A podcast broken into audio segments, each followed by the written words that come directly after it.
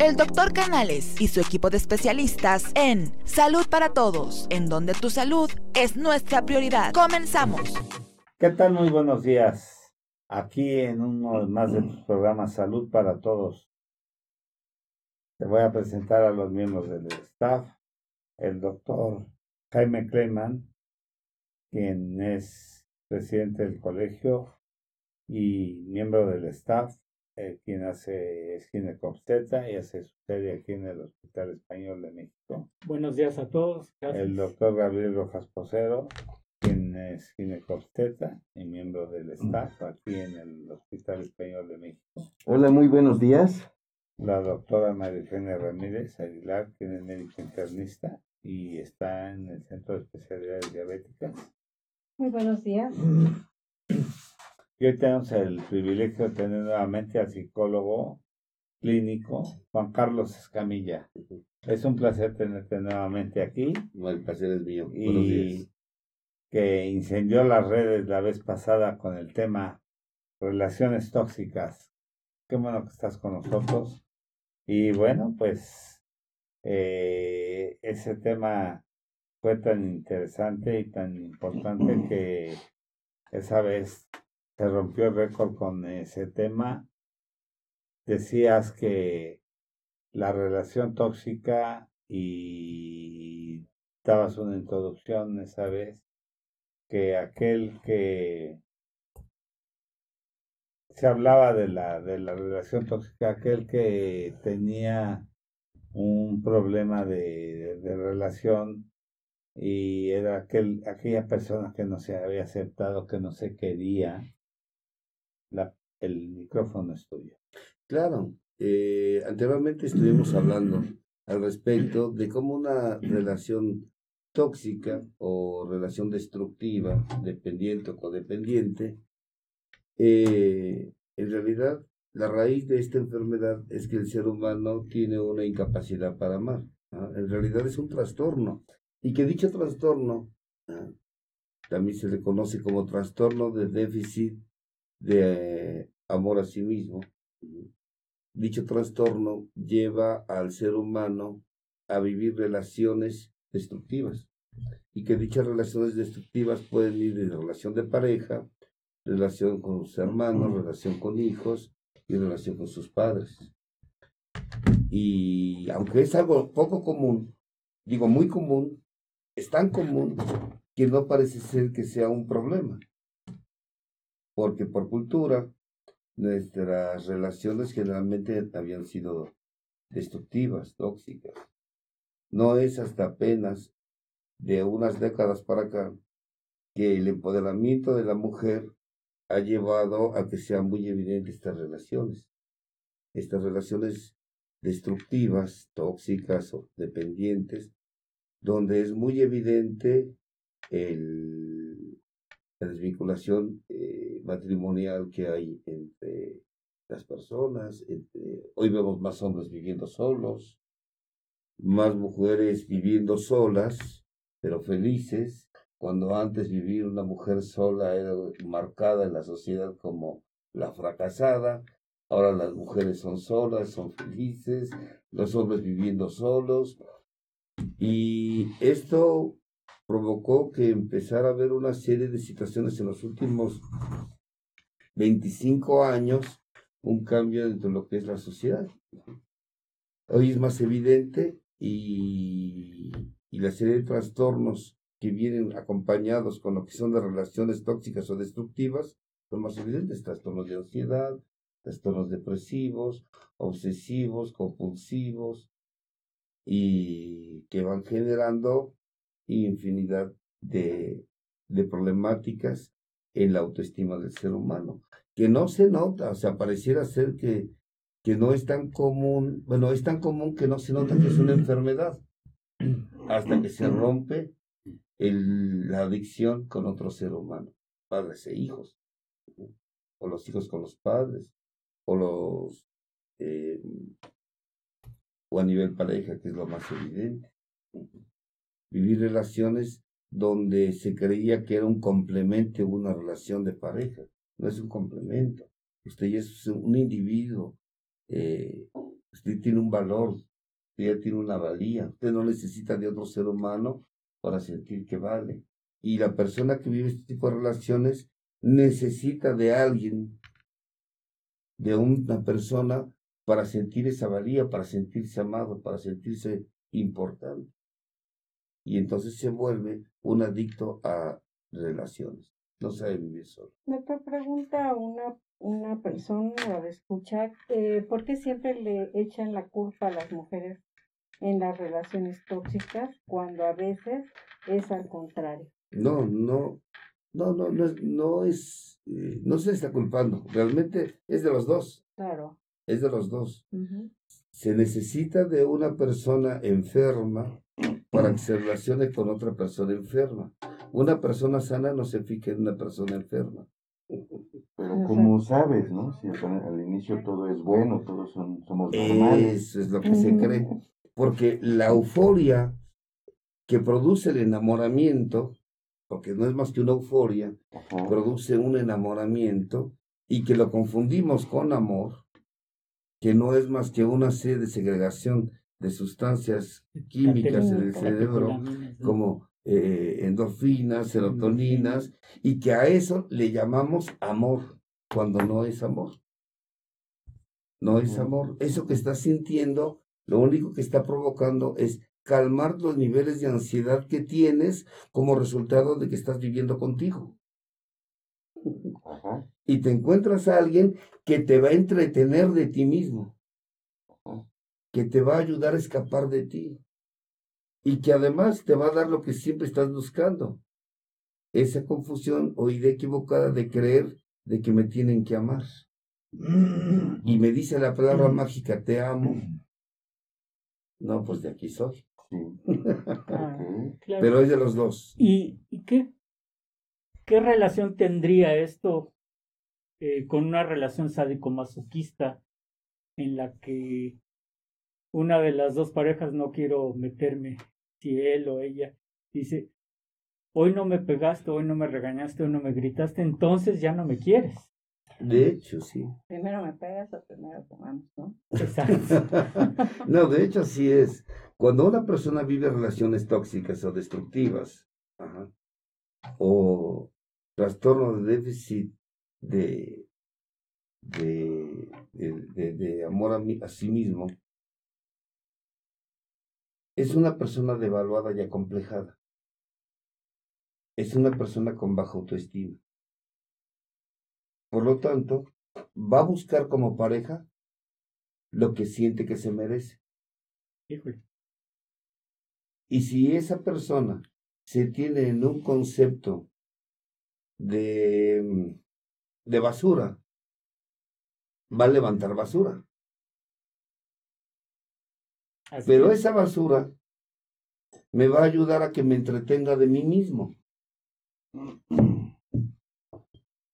Mm, me va a ayudar a que no esté conmigo. Y además le voy a resolver el problema para que siempre me necesite. Se van a complementar. Exacto.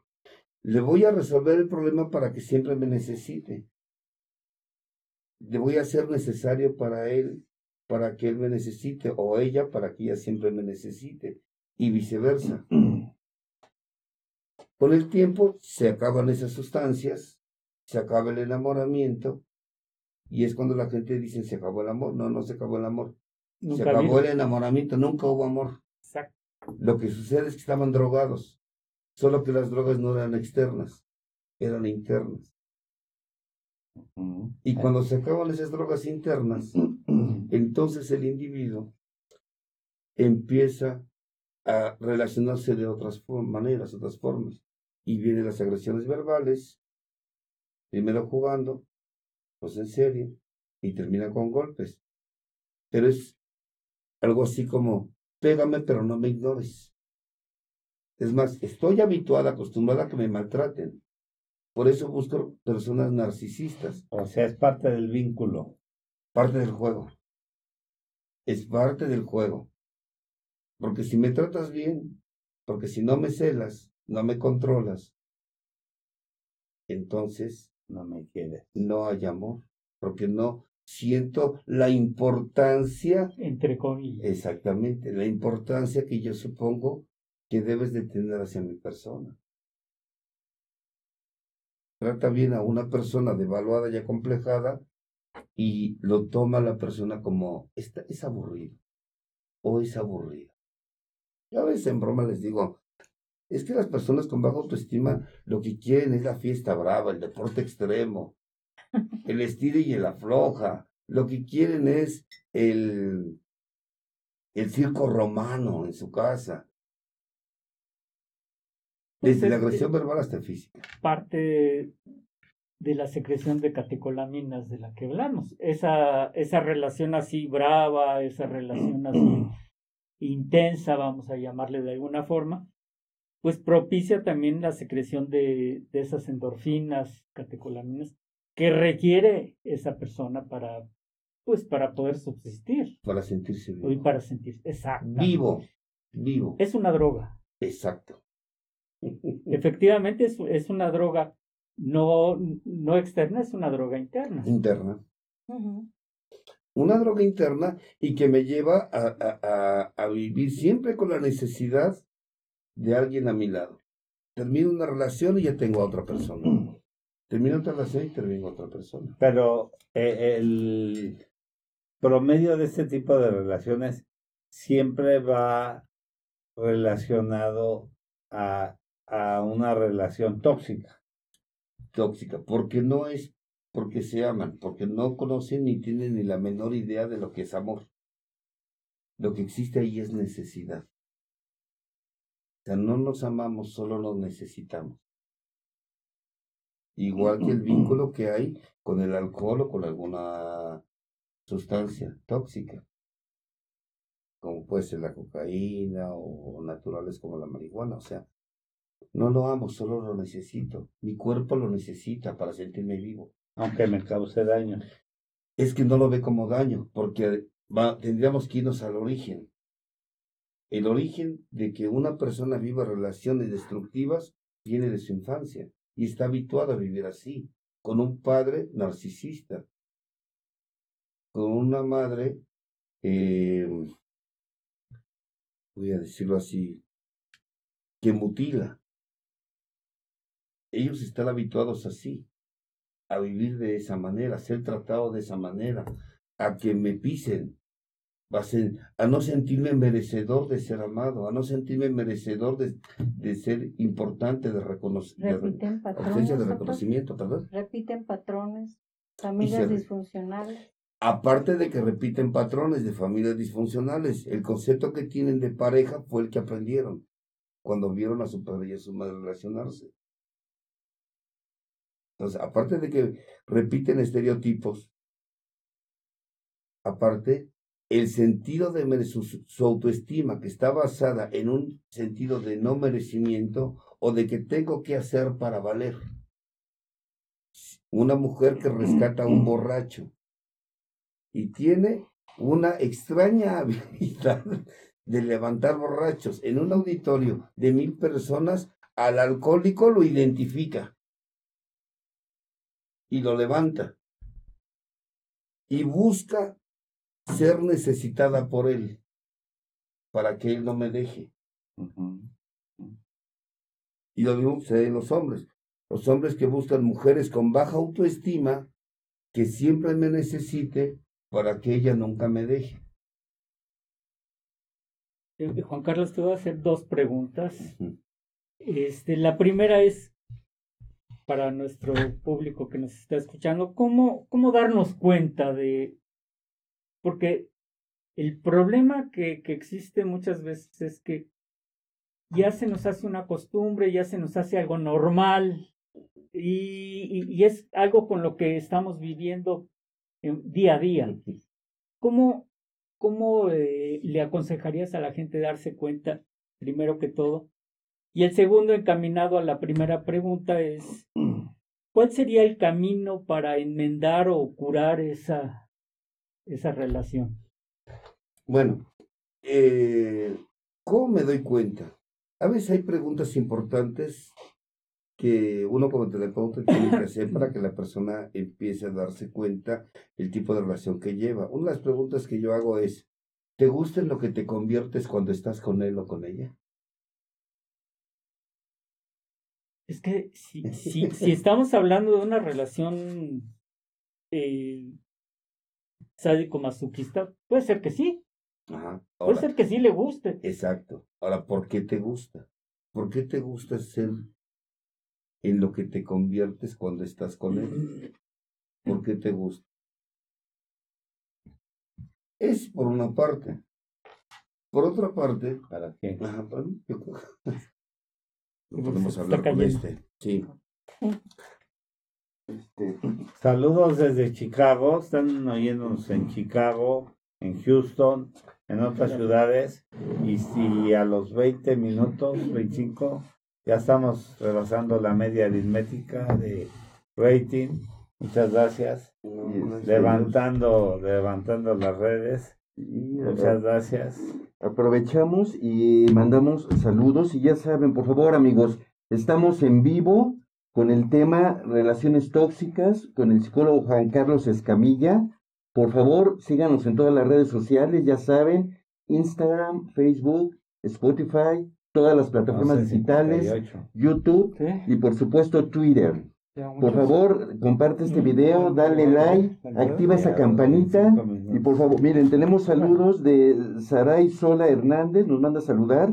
Rafael Zabaleta, saludos desde Veracruz. Mi esposa los manda a saludar. Nos manda a saludar, el psicólogo. Un abrazo, Marta Rangel, que nos está viendo. César Pues muchas Betancourt, gracias. Mm. Sí, adelante, adelante. Muy bien, desde Oaxaca, Wendy Rodríguez. Perfecto. Muy bien. Tienen muchos seguidores. Lo que pasa es que es el tema. Llama la atención el tema. Yo creo que es por Y prevención. vamos hacia arriba con el rating. ¿eh? Es por prevención. Lo le acabas de decir, fíjate que me encantó. Es por prevención. A mí me gusta mucho el concepto de medicina preventiva. Y en este caso, ¿qué aconsejarías para la cuestión preventiva De la Vamos. relación tóxica. de la relación tóxica, obviamente? A mí cuando me han preguntado precisamente para no caer en relaciones cuenta. tóxicas y me preguntan, ¿cómo hacer para, Para no- para no caer en una relación tóxica? Y yo siempre sugiero, aprende a vivir solo primero. Aprende a vivir solo. Si tú no sabes vivir solo, jamás sabrás vivir en pareja. Jamás. Jamás. Porque siempre vas a ser una persona necesitada. Como yo lo digo a veces, a veces yo uso estos términos para que la gente com- comprenda. Eh, no se trata de cambiar de amo, se trata de dejar de ser perro. Sales de con tus papás y luego, luego te juntas con alguien. Y luego te divorcias, pero ya tienes a alguien. Y si estás con alguien, ya tienes al amante o el amante. Pero nada más estás, como les digo yo, como espera de Navidad. Cada año te cuelgas de No un árbol diferente. Cada año te cuelgas de un árbol diferente, pero no sabes estar contigo. Porque una característica de las personas que tienen o viven relaciones dependientes, codependientes, tóxicas, es no saben amarse a sí mismos. No se saben amar. Ese es- y, si le agregamos la cultura, que ahorita dice el doctor, por cultura, escuchen las canciones. Podríamos decir que es una gran falta de autoestima. Falta de autoestima. Mm. Ajá. O la autoestima está fincada en que otros me amen. O el tener que hacer para merecer. Por eso muchas mujeres se vinculan con alcohólicos y creen que su responsabilidad es, o su amor, es salvar al borracho para que él siempre esté conmigo. Él algún día me va a agradecer todo lo que he hecho por él.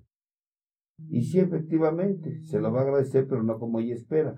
Él un día llega a Alcohólicos Anónimos, se recupera y se va. Porque él descubre que no era ella lo que quería, que ella no era más que una extensión de su madre. No era una compañera, era una extensión de su madre. El... Una muleta. Y Exacto. vamos. Después de que ya no necesitas las muletas, las tiras y se acabó. Claro, Claro, exactamente. Entonces, doctor, los jóvenes de ahora que estilan irse a vivir solos a temprana edad, vamos a decir, este, están acabando la carrera y se van a vivir solos, ¿es ¿eh? bueno para ellos entonces? Porque van a aprender a vivir solos. Sí, eh, siempre y cuando los papás no metan su mano negra. Claro, sí. Porque a veces lo único que están haciendo los papás es ponerle su recámara a algunas colonias más adelante o del otro lado de la ciudad, pero ellos siguen proviendo. qué?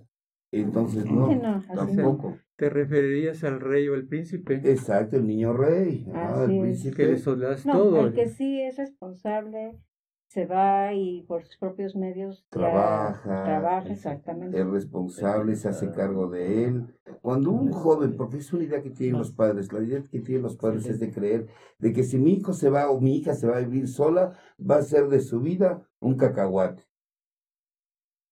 Le digo, no. Al contrario, se hace más responsable. Se hace más responsable. Y yo lo he escuchado, una vez se me acercó una señora y me dice, es que mi hijo ya no lo aguanto, me, el, el baño me lo deja sucio, la cocina, la cama nunca la atiende, Hasta que un día le dije, pues, es que mira, ve la edad que tiene tu hijo, yo no sé qué hace viviendo contigo, pero es que no se quiere casar, no necesita casarse para irse. ¿Lo corro? No, no lo corras. Invítalo a que haga su vida de otro lado. A que sea, o a que sea responsable, ¿no? sí. tienen 40 años. Y tenía 36. Y se fue. Que porque su departamento le dijo, hijo, te presto el, dinero que necesitas para que compres tu departamento, pero ya vete. Y así lo hizo. Meses después me dice eh, la señora, increíble, estoy sorprendida pero enojada. ¿Por qué? Llegué a su casa Impecable. Impecable. Entré a la cocina, parecía quirófano. Entré a la casa, parecía museo. La cama no tenía ni una arruguita. Y yo me pregunto, ¿por qué cuando vivía conmigo no se aplicaba en sus quehaceres y por qué ahora sí lo hace? Y la respuesta era muy sencilla, porque no era su casa y esta sí es su casa. ¿Mm? No tenía su autonomía. Claro, porque no es su, casa. Su espacio, su independencia. Exacto. Dice, pero es que esta vive su casa y me, le digo, no, no es su casa. Vive contigo, pero no es su casa. Doctor, creo que hace un momento estaba mencionando acerca de estar solo o estar acompañado. Creo que ahí tiene una gran respuesta a lo que está comentando. Ah, bueno, buenos días, primero. buenos días, disculpen. Fernando. Hola. Este, sí. Eh, entonces aquí el concepto, el hombre, por naturaleza, es un personaje que debe ser sociable. Un hombre que no está en sociedad es un hombre que no puede ser completo en su propia naturaleza. Pero tú puedes estar rodeado de tus familiares, de tus compañeros, de un gran número de personajes en la vida. Y si no has valorado tu concepto como ser humano, ¿a qué veniste? ¿Qué capacidades debes desarrollar en la vida? ¿Cuál es tu fin? Y no te has hecho esa pregunta, va a llegar el momento en que vas a ser un ser humano que va a vivir en soledad totalmente aunque esté acompañado.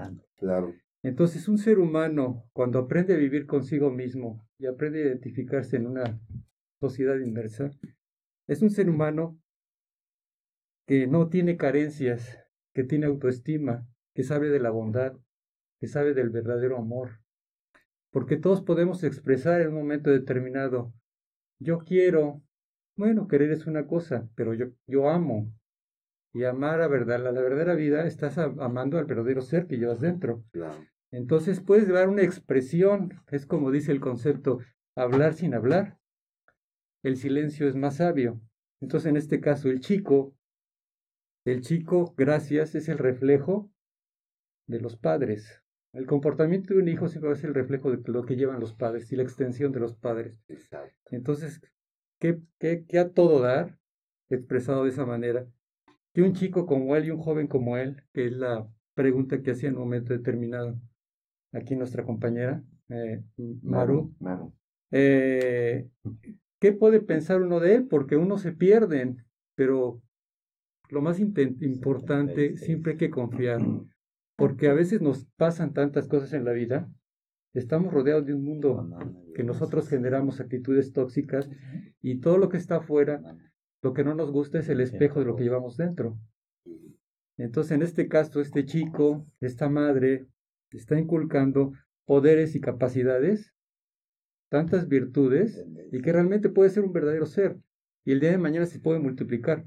Entonces, siempre hay que, no hay que perder esa, esa capacidad de ser humano para confiar en otro, aún viviendo en un mundo donde nosotros como seres humanos eh, eh, fabricamos las mismas actitudes eh, tóxicas. Claro. Porque uno siempre toma el término, bueno, ¿quiénes son las personas tóxicas? ¿Y qué características tienen? Entonces, en este caso, el tema que está desarrollando, doctor, felicitaciones porque es un tema que da mucho, da para más, que no basta este tiempo, ¿verdad? Pues Pero podemos seguir. Sí, ¿verdad? Estamos este, rompiendo récord afortunadamente de audiencia. Hay muchísimos cibernautas conectados. Ya sabes, te invitamos a que compartas este programa, dale like, suscríbete a nuestro canal, activa esa campanita y síguenos en todas las redes sociales. Y por supuesto hay muchos más saludos. Pedro Méndez, fan, desta- eh, Méndez, fan destacado. Rosario Robles Grimaldo, lo manda a saludar, doctor. Gracias. Silvia Corona Serrano, buenos días. Mi adicción es escuchar al doctor José Carlos Escamilla. Nos dice Marianne Méndez, Alma Escogido, excelente ver al doctor. Todos estos saludos están aquí. Hilda Ruiz del Valle de Napa nos está escuchando también. Muy bien. Ah, ok, sí, y vamos con un- una pregunta que tenemos por aquí.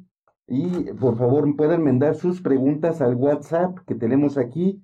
Si quieren anotarlo, es 55 12 42 35 75. Saludos desde Irapuato, desde Toluca, desde Naucalpan. Exacto. Y doctor Escamilla, aquí. Carlos pregunta, ¿cómo sé si tengo buena eh, autoestima Aquí o no? varias este. Creo que eso preguntas. todos la preguntan. Que.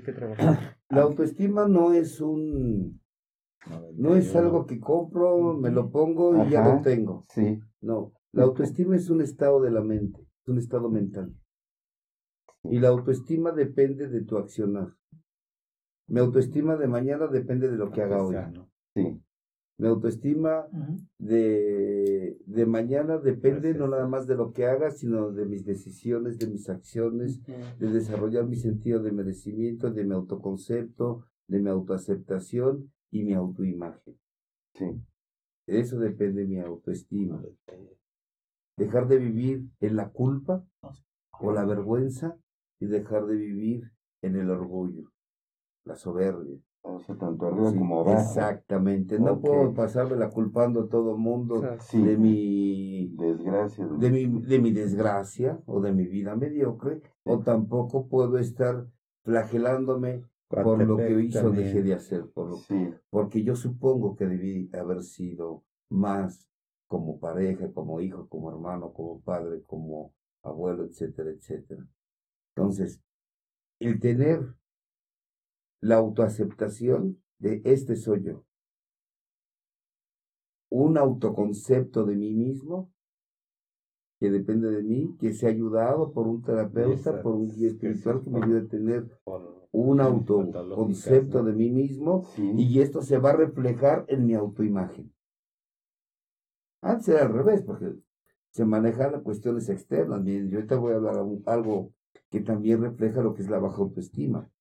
A veces no somos más que producción. Y podemos tener una buena ropa, una buena camisa, zapatos, llegar a un automóvil Mercedes-Benz, eh, con alhajas. Esa es la imagen. Sí. Pero te sientas a convivir con ese ser humano y está vacío. O eh, lo que más común que está dando ahora, ¿no? Nos operamos el busto, nos operamos las nachas y nos ponemos botox, en fin. Pero esa es apariencia, no es transparencia. Ese es un reflejo de baja autoestima. Exacto. Un- una persona me dijo, para que yo me opere, primero quiero que me ayudes a elevar mi autoestima. Mm, Entonces está viendo al revés. Exacto. Exacto. Es bien importante. Es Claro. importante esa parte. Porque yo no puedo sentirme merecedora de tener lo que me pueda poner si no valoro lo que quién soy. Y yo no soy un par de tetas ni un par de nalgas. Perfecto. Un sustento, Exacto. ¿no? Claro. Pero la baja autoestima es al revés. Pura apariencia, pura producción. Ajá. Pero no hay valor, solo hay costo. Pero no hay valor. Porque la persona no se valora. Puro costo, pero no hay valor. Entonces, eh, es una forma de empezar a darte cuenta cómo me amo. Te amas por cómo vives. ¿Te gusta lo que haces? ¿Lo que haces es por ti? Es más, lo que haces, ¿lo haces por ti o lo haces por el sistema? Es que no me he casado. ¿Y quién te lo pide? ¿Tú lo quieres o porque es un requisito que te pide el sistema? O una apariencia, Mm. ¿no? Social. Sí. Una Sí, apariencia con- social. con- o lo haces por- convencionalismos. O lo haces para satisfacer el colectivo. Exacto. O a veces sucede que la ¿qué misma dirán? familia insiste, ¿cuándo te casas? ¿Y Se casan te y casas? cuándo tienes hijos. ¿Cuándo te casas? Y cuándo tienes el ¿Y tú otro. para cuándo? ¿Y tú para cuándo? Me dicen, un día voy a ir a un velorio y les voy a decir, ¿y ustedes para cuándo? Exacto. ¿Ustedes para cuándo? O sea, a ver, Sí, quien tiene autoestima, quien tiene autoestima sabe que él dirige su vida, no complace a padres, no complace a parejas, no complace a nadie. Ajá. Sabe integrarse con ellos, con amor, pero yo siempre he dicho que los mejores amantes que dio la naturaleza fueron el agua y el aceite. Pones aceite en esta botella de agua y el agua respeta el espacio del aceite y el aceite respeta el espacio del agua. El agua no pierde sus propiedades y el aceite no pierde sus propiedades. Hay un respeto, a pesar de que están unidos. No se mezclan. El agua no deja de ser agua, el aceite no deja de ser aceite. Ese es un ejemplo muy claro. Y cuando hay turbulencia, donde ataque el aceite, el agua cede. Donde ataque el agua, el aceite cede. Y después vuelven a respetar su espacio. Respetar el espacio. Yo, para mí, ese es el mejor ejemplo que pongo de lo que una persona cuando tiene autoestima respeta la, el espacio del otro. No formula juicios sobre lo que tú eres. Lo dejas de hacer. Si tienes hijos o no tienes hijos, si estás casado, si no estás casado, si tienes profesión o no tienes profesión. O sea, eso no importa. Mi juicio tiene que ver más conmigo, con lo que tú eres. Lo importante es cómo te sientes tú. Lo, lo- ahorita que dice ese concepto, analizándolo también, para que pueda existir el respeto, sería es- el tema sería empieza por ti mismo a respetarte como ser humano, Claro. porque si no te respetas, o lo, dijo hace un momento, la autoestima, si no te respetas a ti mismo, mucho menos vas a respetar los espacios del que tienes a un lado. Aquí preguntan Claro. que si, po- que si los jóvenes tienen baja autoestima por culpa de los padres. Bueno, son varios factores. No nada más está eh, el pasado, no nada más están los papás, está también nuestro, nuestra sociedad, están también los medios de comunicación, varios factores son los que intervienen.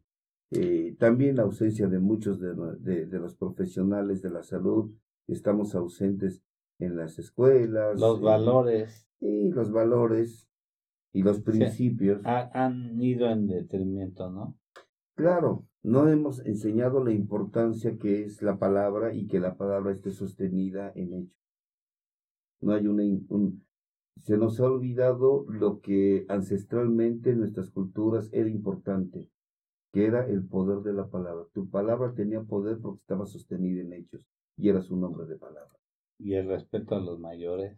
El respeto a los mayores comenzaba cuando los mayores respetaban a los pequeños. Una manera de respetar los adultos a los pequeños está desde el momento en que los padres aprenden a escuchar a sus hijos. Si un padre no escucha a sus hijos, no eres merecedor de que tu hijo te respete. Doctor, preguntan si hay. Sí. si existe relación tóxica laboral. También, Sí. también las relaciones tóxicas, eh, porque a veces no van a trabajar, van a buscar el reconocimiento. o van a buscar, lo van como club de Toby. Como no tengo nada que hacer allá, lo vengo a hacer aquí en el trabajo y además me pagan. Entonces, y no nada más laboral, donde quiera puedes encontrar eh, vínculos, eh, vamos, no van a trabajar, vas a escapar de ti. El trabajo se convierte en una fuga. Y cuando te dan vacaciones, el síndrome de abstinencia aparece. Estás como león enjaulado en tu casa. Como los niños. Ujú. Aquí Sí, estás como los niños ahorita que no están yendo a la escuela. Está, aparece el síndrome de abstinencia porque es que ya quiero, y lo ven y dice la, la familia, ya mándenlo a trabajar, que no lo aguantamos. Es intolerante, de todo se enoja, de todo se irrita, de todo se molesta. Quiere venir a mandar aquí como manda el trabajo. Ya manda. Y es que efectivamente la- hay gente que no sabe disfrutar sus vacaciones. Porque tiene una fuerte adicción Exacto. al trabajo, porque además en el trabajo él tiene, vamos a suponer, que él tiene poder, Y en casa, ¿no? y en casa es uno más. Además, en la casa, el territorio es de la mamá, y el territorio de allá es el de él. Y nos empiezan a darse relaciones, conflictos, problemas, que es lo que está pasando últimamente con el encierro, con el encierro que ha sucedido, Los niveles de ansiedad se han elevados, intolerancia, estados depresivos, no pueden fugarse, te dejan con tu peor enemigo. Este, Juan Carlos, nos están preguntando tus redes sociales, dónde te puede localizar la gente, si das consulta. ¿Cómo andas de eso, Juan Carlos? Bueno, consultas ya no, ya no, ya, ya, este, ya muchos años, mucho tiempo, ya no. Sí, Pero sí, imparto talleres y tengo un programa de radio, sí, eh, y el programa se llama Al Interior, sí. ¿Es por Facebook o por este, Instagram? tanto por Facebook como YouTube, por Sí. Visión Colectiva Radio. Ok, muy bien. Y mi Facebook eh, eh, público Sí, es J. Carlos Escamilla, coma al, in- es- al interior. perfecto. J. Carlos. Escamilla, coma al interior. Ok, Y de hecho ahí informo cuando voy a dar talleres, cuando voy a dar conferencias, Sí. etcétera, etcétera. muy bien. Ya no digo, sí, ya no, ya. Tiempo estar ahí. Sí. Pero este, pero sí, es lo que generalmente estamos haciendo. Perfecto, muy bien. Una, una pregunta, doctor es- eh, Carlos.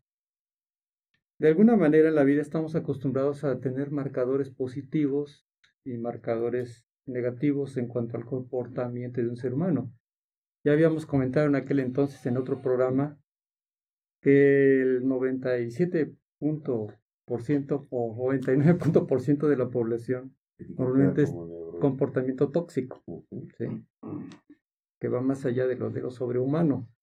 Este, en un momento determinado, hay tantas preguntas que nos podemos cuestionar. ¿Cómo podemos identificar a una persona tóxica? Entonces, mi pregunta sería, doctor, para poderla identificar en el juego de la vida, existen muchos marcadores. ¿Qué marcadores tan sutilmente nos podrían hablar de esa persona que tiende a ser totalmente tóxica y es maestra en la toxicidad, porque hay maestros en la toxicidad que manipulan, confabulan, utilizan a los demás, difaman, se introducen en la vida de los demás sin que los demás se den cuenta, utilizan a otros para sus fines y destruir la vida a otros, y en que el otro Si quieres ahí déjalo. Sí, no, no, por eso, sin que el otro, sin que el otro se dé cuenta. Entonces, doctor, ¿cómo podríamos identificar ese tipo de personas? Bueno, hay varias características. Una persona que vive relaciones tóxicas, dependiendo o codependiente, es una persona necesitada. Por ser- al ser necesitada es absorbente. ¿Me quieres? ¿Cuánto me quieres? ¿Por qué no me hablaste? ¿Por qué no pasas por mí? ya no te importo, ya no te intereso, llámame, mándame un mensajito. O sea, absorbente totalmente. Otra manera sutil es el control que quiere ejercer sobre otros y usa infinidad de estrategias, desde la amabilidad, Ok. porque la amabilidad es una manera de conseguir lo que yo quiero, hasta el grito, el enojo, eh, la, la actitud imperativa contra otros. Pero también el chantaje. Me siento mal. Algo me está pasando. Me va a dar. Me va a dar. Ay. Y si no me va a dar, espero que Me dé. O eh, estar en estados catatónicos. ¿Qué tiene? ¿Eh? Nada.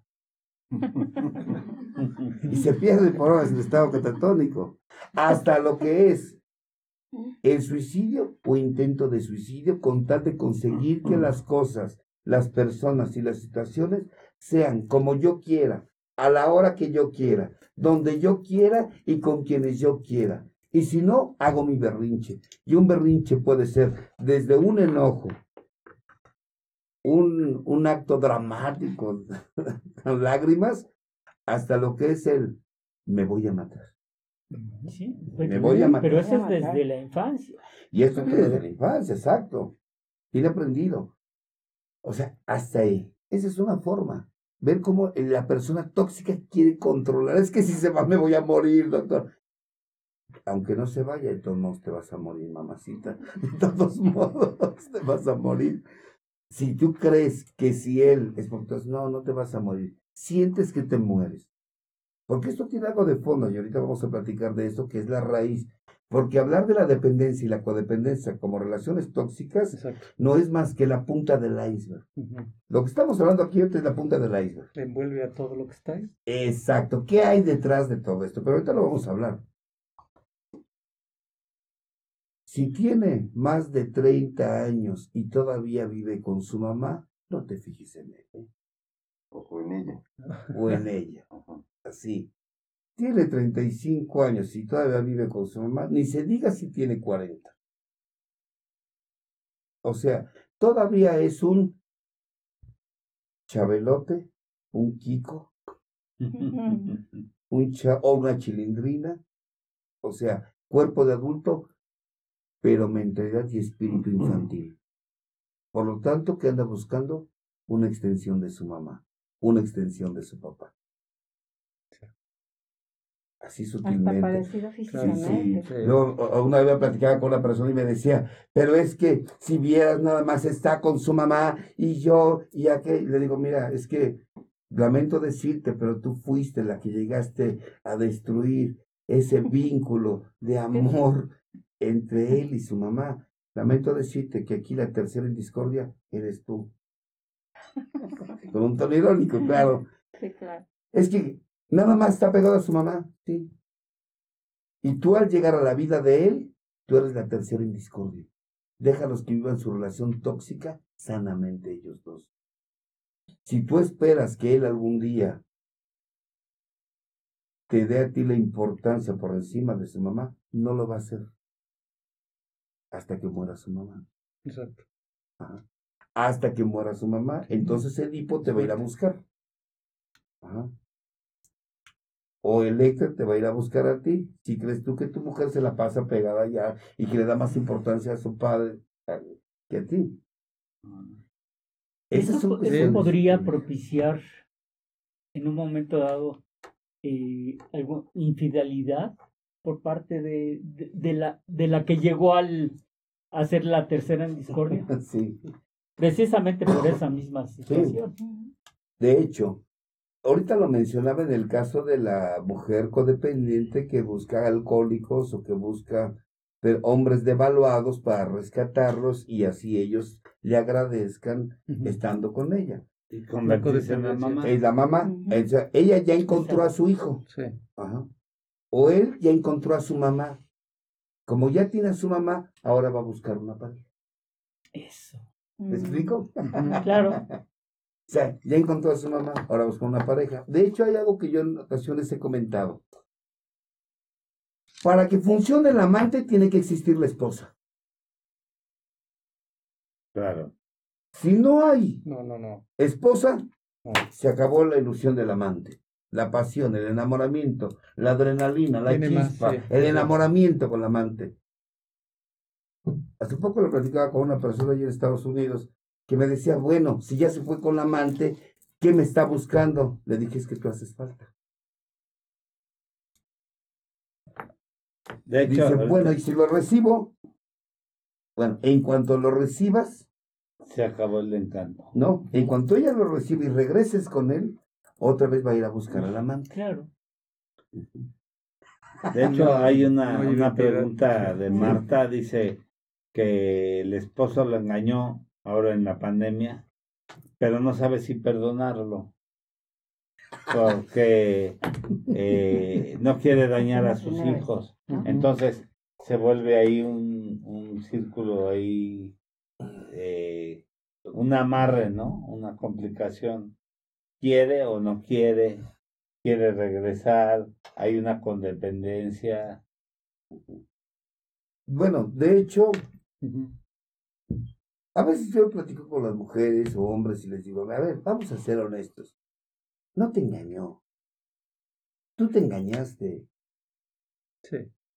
Tú te engañaste. Y en el fondo, te conviene vivir engañada. Es mejor vivir con los ojos cerrados que ponerte a trabajar y ser independiente.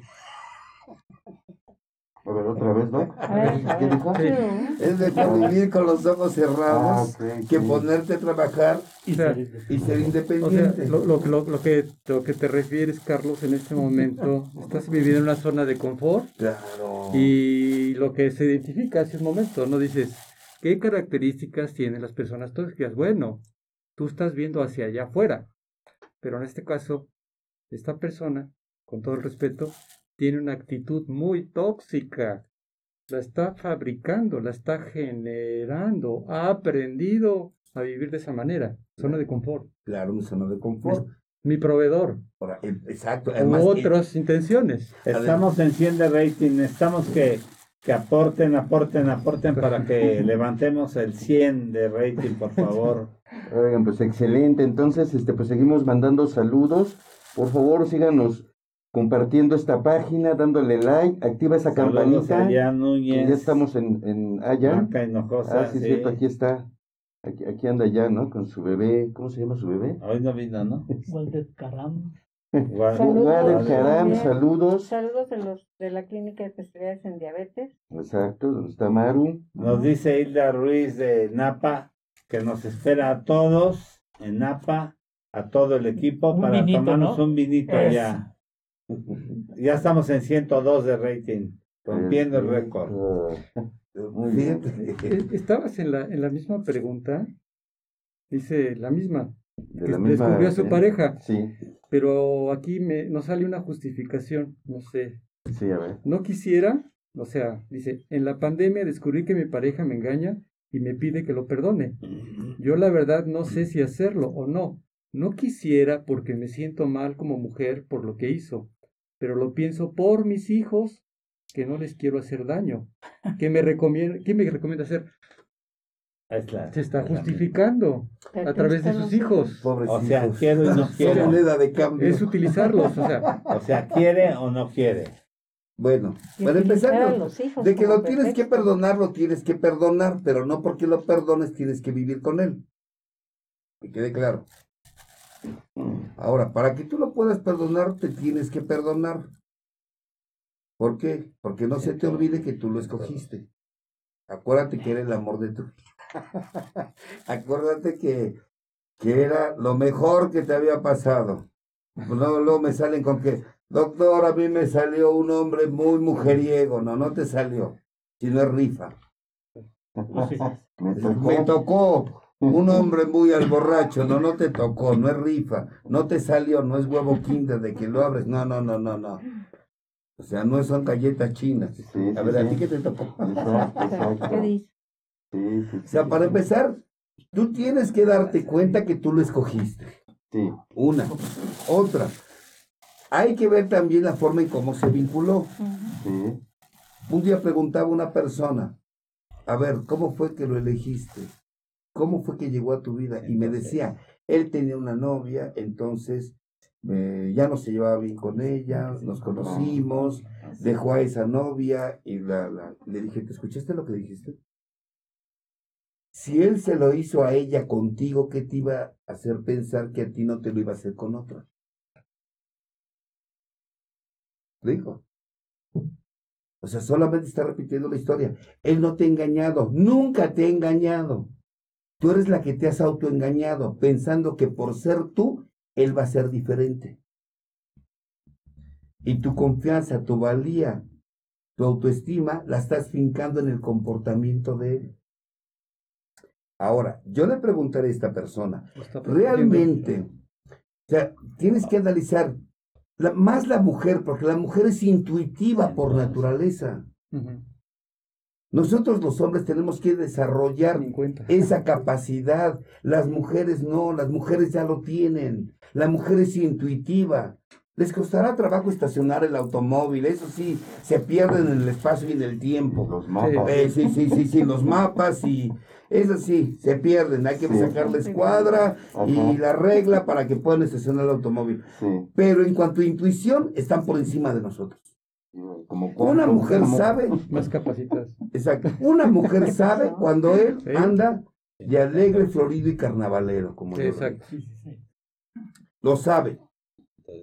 Como sabe cuando, como sabe cuando él está molesto, como sabe cuando él está angustiado, o sea, lo intuye, se da cuenta. Entonces, no es engaño, tú ya lo sabías. Yo más bien te preguntaría, los hijos no son pretexto para estar con un ser humano. Los hijos no son pretexto para estar con una persona.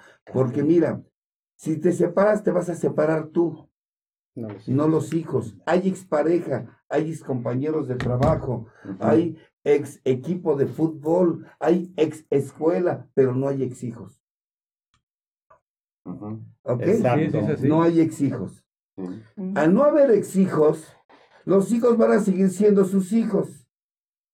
Porque luego me dicen, mi marido nos abandonó. No, no los abandonó. A ti te abandonó. Él sigue siendo papá de ellos. Claro. Sí, sí, sí. Doc, Doc Carlos, entonces aquí el concepto, que es la punta del iceberg, que es todo lo que está debajo que no se ve, que se está viviendo totalmente en el inconsciente colectivo. Exacto. O sea, digamos que nuestras habilidades y capacidades de 3 a 5% es el cerebro que estamos utilizando, pero estamos vi- viviendo un mundo totalmente inconsciente. Y eso que está escondido en el iceberg, ese 95% más menos, está ahí atrapado. Entonces aquí la punta del iceberg, como comentabas, Carlos, hace un momento, es la codependencia. La dama, la señora, está manejando ese concepto. O sea, el codependiente es el controlador, el dominante. El dependiente aprende del codependiente. y Llega el momento que replica la acción. Ah, pero yo lo voy a defender, pero yo lo voy a justificar, pero es parte de la familia. Lo quiero, pero no lo quiero, pero debe de estar aquí. O sea, vamos a rescatarlo. No, amigo. Y esa es la característica. Codependencia, dependencia y rescate aquel que me está haciendo daño. Esto estoy replicando la misma acción. Claro. Y eso es el, el tema. Exacto. realmente. Mira, yo le diría a esta persona, deja de agarrar a los hijos de pretexto. Eh, y ahorita te voy a explicar por qué ves a los hijos como pretexto. Eso tiene que ver con lo que está bajo del iceberg. Los hijos no son una razón de peso para que estés viviendo con alguien que no te ama, que no te respeta. Ah, No. Lo más sano porque van a seguir siendo, tú vas a seguir siendo la mamá y él va a seguir siendo el papá. Sí. Y a veces funcionan mejor separados como padre y como madre que juntos. Sí. Porque él está tan ocupado cuidándole las teleras a ella, o ella está tan ocupada cuidándole el pájaro a él, que, que- que no le da tiempo de estar Ajá. funcionando como mamá. Sí, sí, sí. Ahora, eh, más, más bien de, de que lo tienes que perdonar, lo tienes que perdonar. Pero para pero primero te tienes que perdonar a ti. Exacto. te tienes que perdonar a ti. Lo tienes que perdonar y después de que lo perdones, tienes que decidir si continúas o te vas. Pero esa decisión es tuya. Y, y además, darte cuenta que necesitas atenderte. Porque si no te atiendes y aún lo dejes, vas a repetir la historia. Vas a buscar, como yo lo digo, con todo respeto, lo digo para identificar la relación dependiente y codependiente, vas a buscar otro tumor con ojos. Exacto. Pues si es él, va a buscar otra verruga con ojos. Se repite. Y se va a repetir la historia, y se va a repetir la historia, y vas a terminar diciendo, todos los hombres son iguales, o todas las mujeres son unas frutas.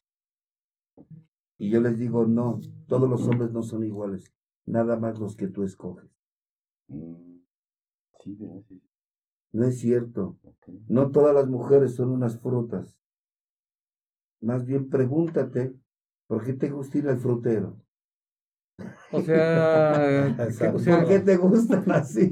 o sea, te gusta sufrir, En el te gusta el conflicto, no, es que es lo que siento que me merezco. Mm, Acuérdense que así empezamos. te gusta, o ok. sea, lo que te guste. Hay dos preguntas muy interesantes. Dice uno, eh, siempre que me quiero ir de la casa, mi mamá se enferma. ¿Qué Ah, hago? Una.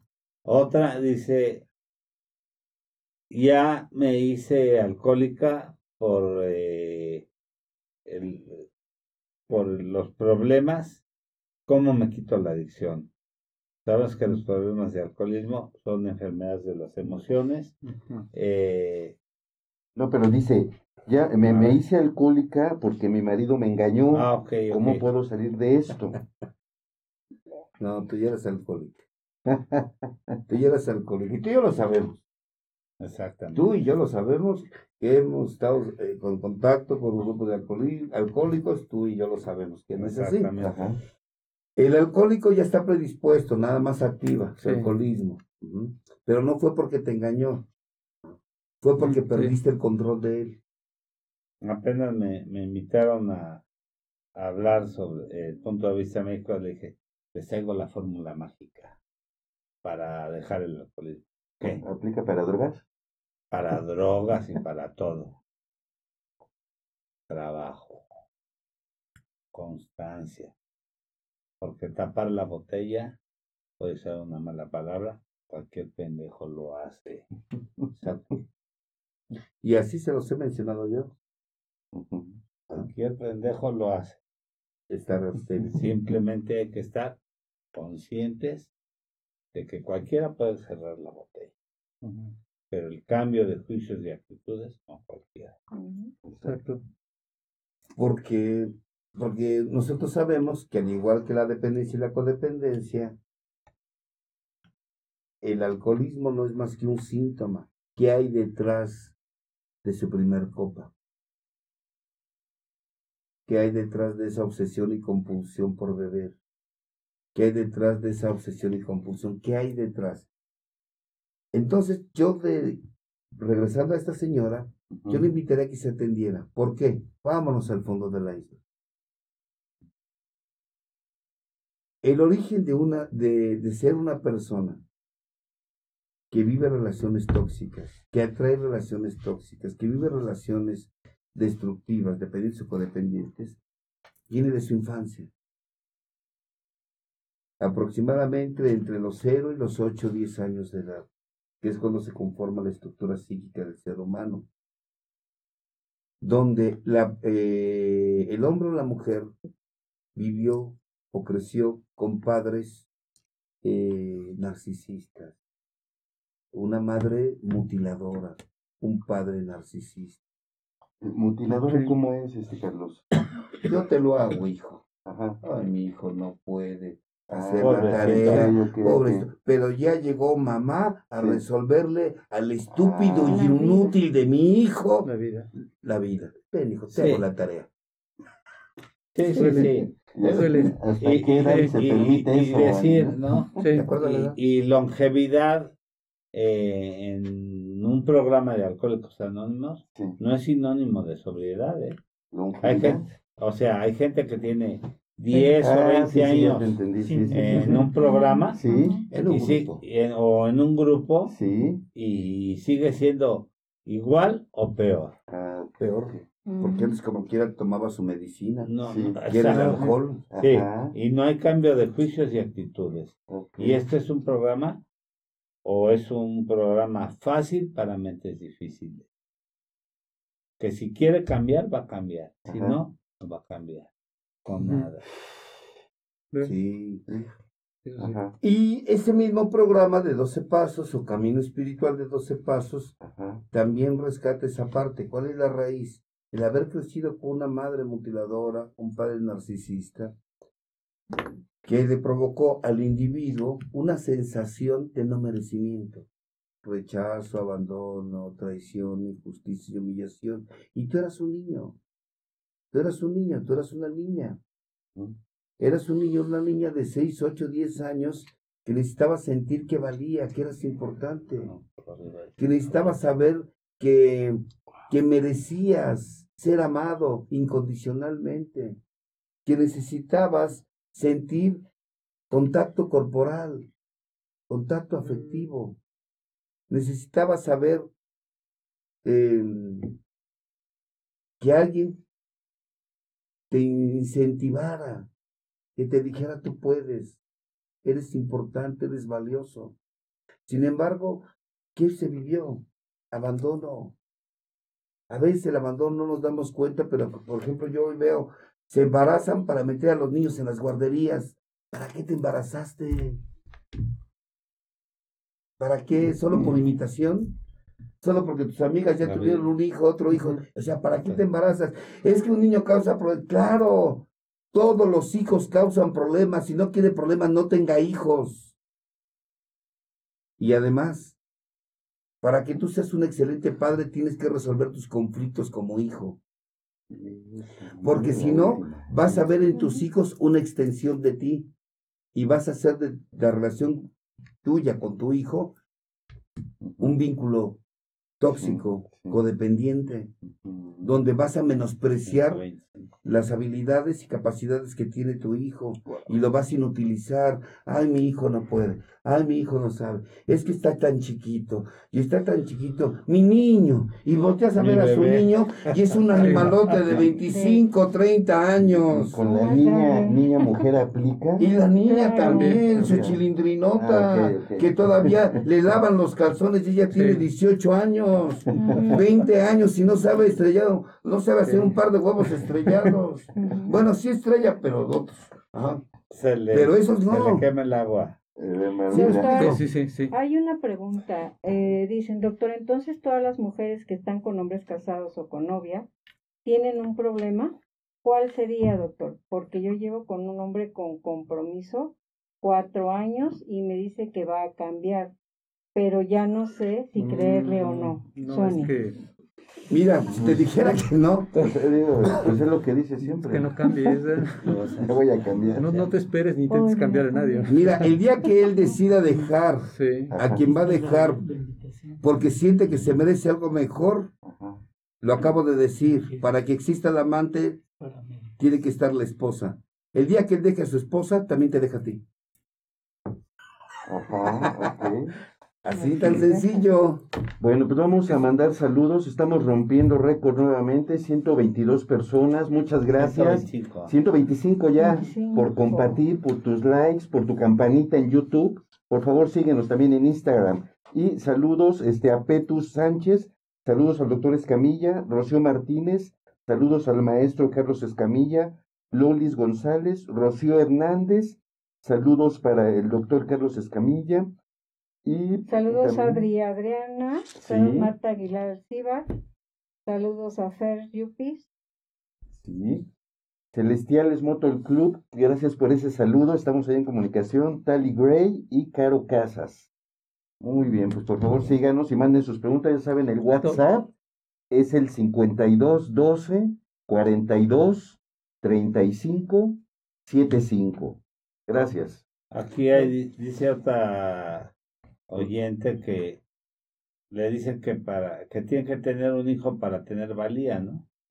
Yo, yo no sé las gentes que son infértiles, Miren, cómo tienen Ah. que tener valía. pues es lo que yo les he mencionado. Le digo, mira, ¿para qué? O, o para tener valía, o es que como, para que no estés sola. De menos embarázate, ¿no? Le digo, mejor cómprate un perro. Exacto. Mejor. Digo, una, una, otra. Si vas a tener un hijo, porque piensas que eso te da valía, o sea, ¿para qué lastimar la vida de un ser humano? Mejor ponte boobies, ponte tetas, ponte implantes, ponte algo que, que te haga creer que te da valía. En realidad la valía no viene de afuera, viene de adentro. Es intrínseca. Exacto. Ajá. Ahora, Es una autoestima. Cuando uno vive, regresando al punto, cuando uno vive ese tipo de dolor, de sufrimiento en la infancia, deja uno un agujero en el alma.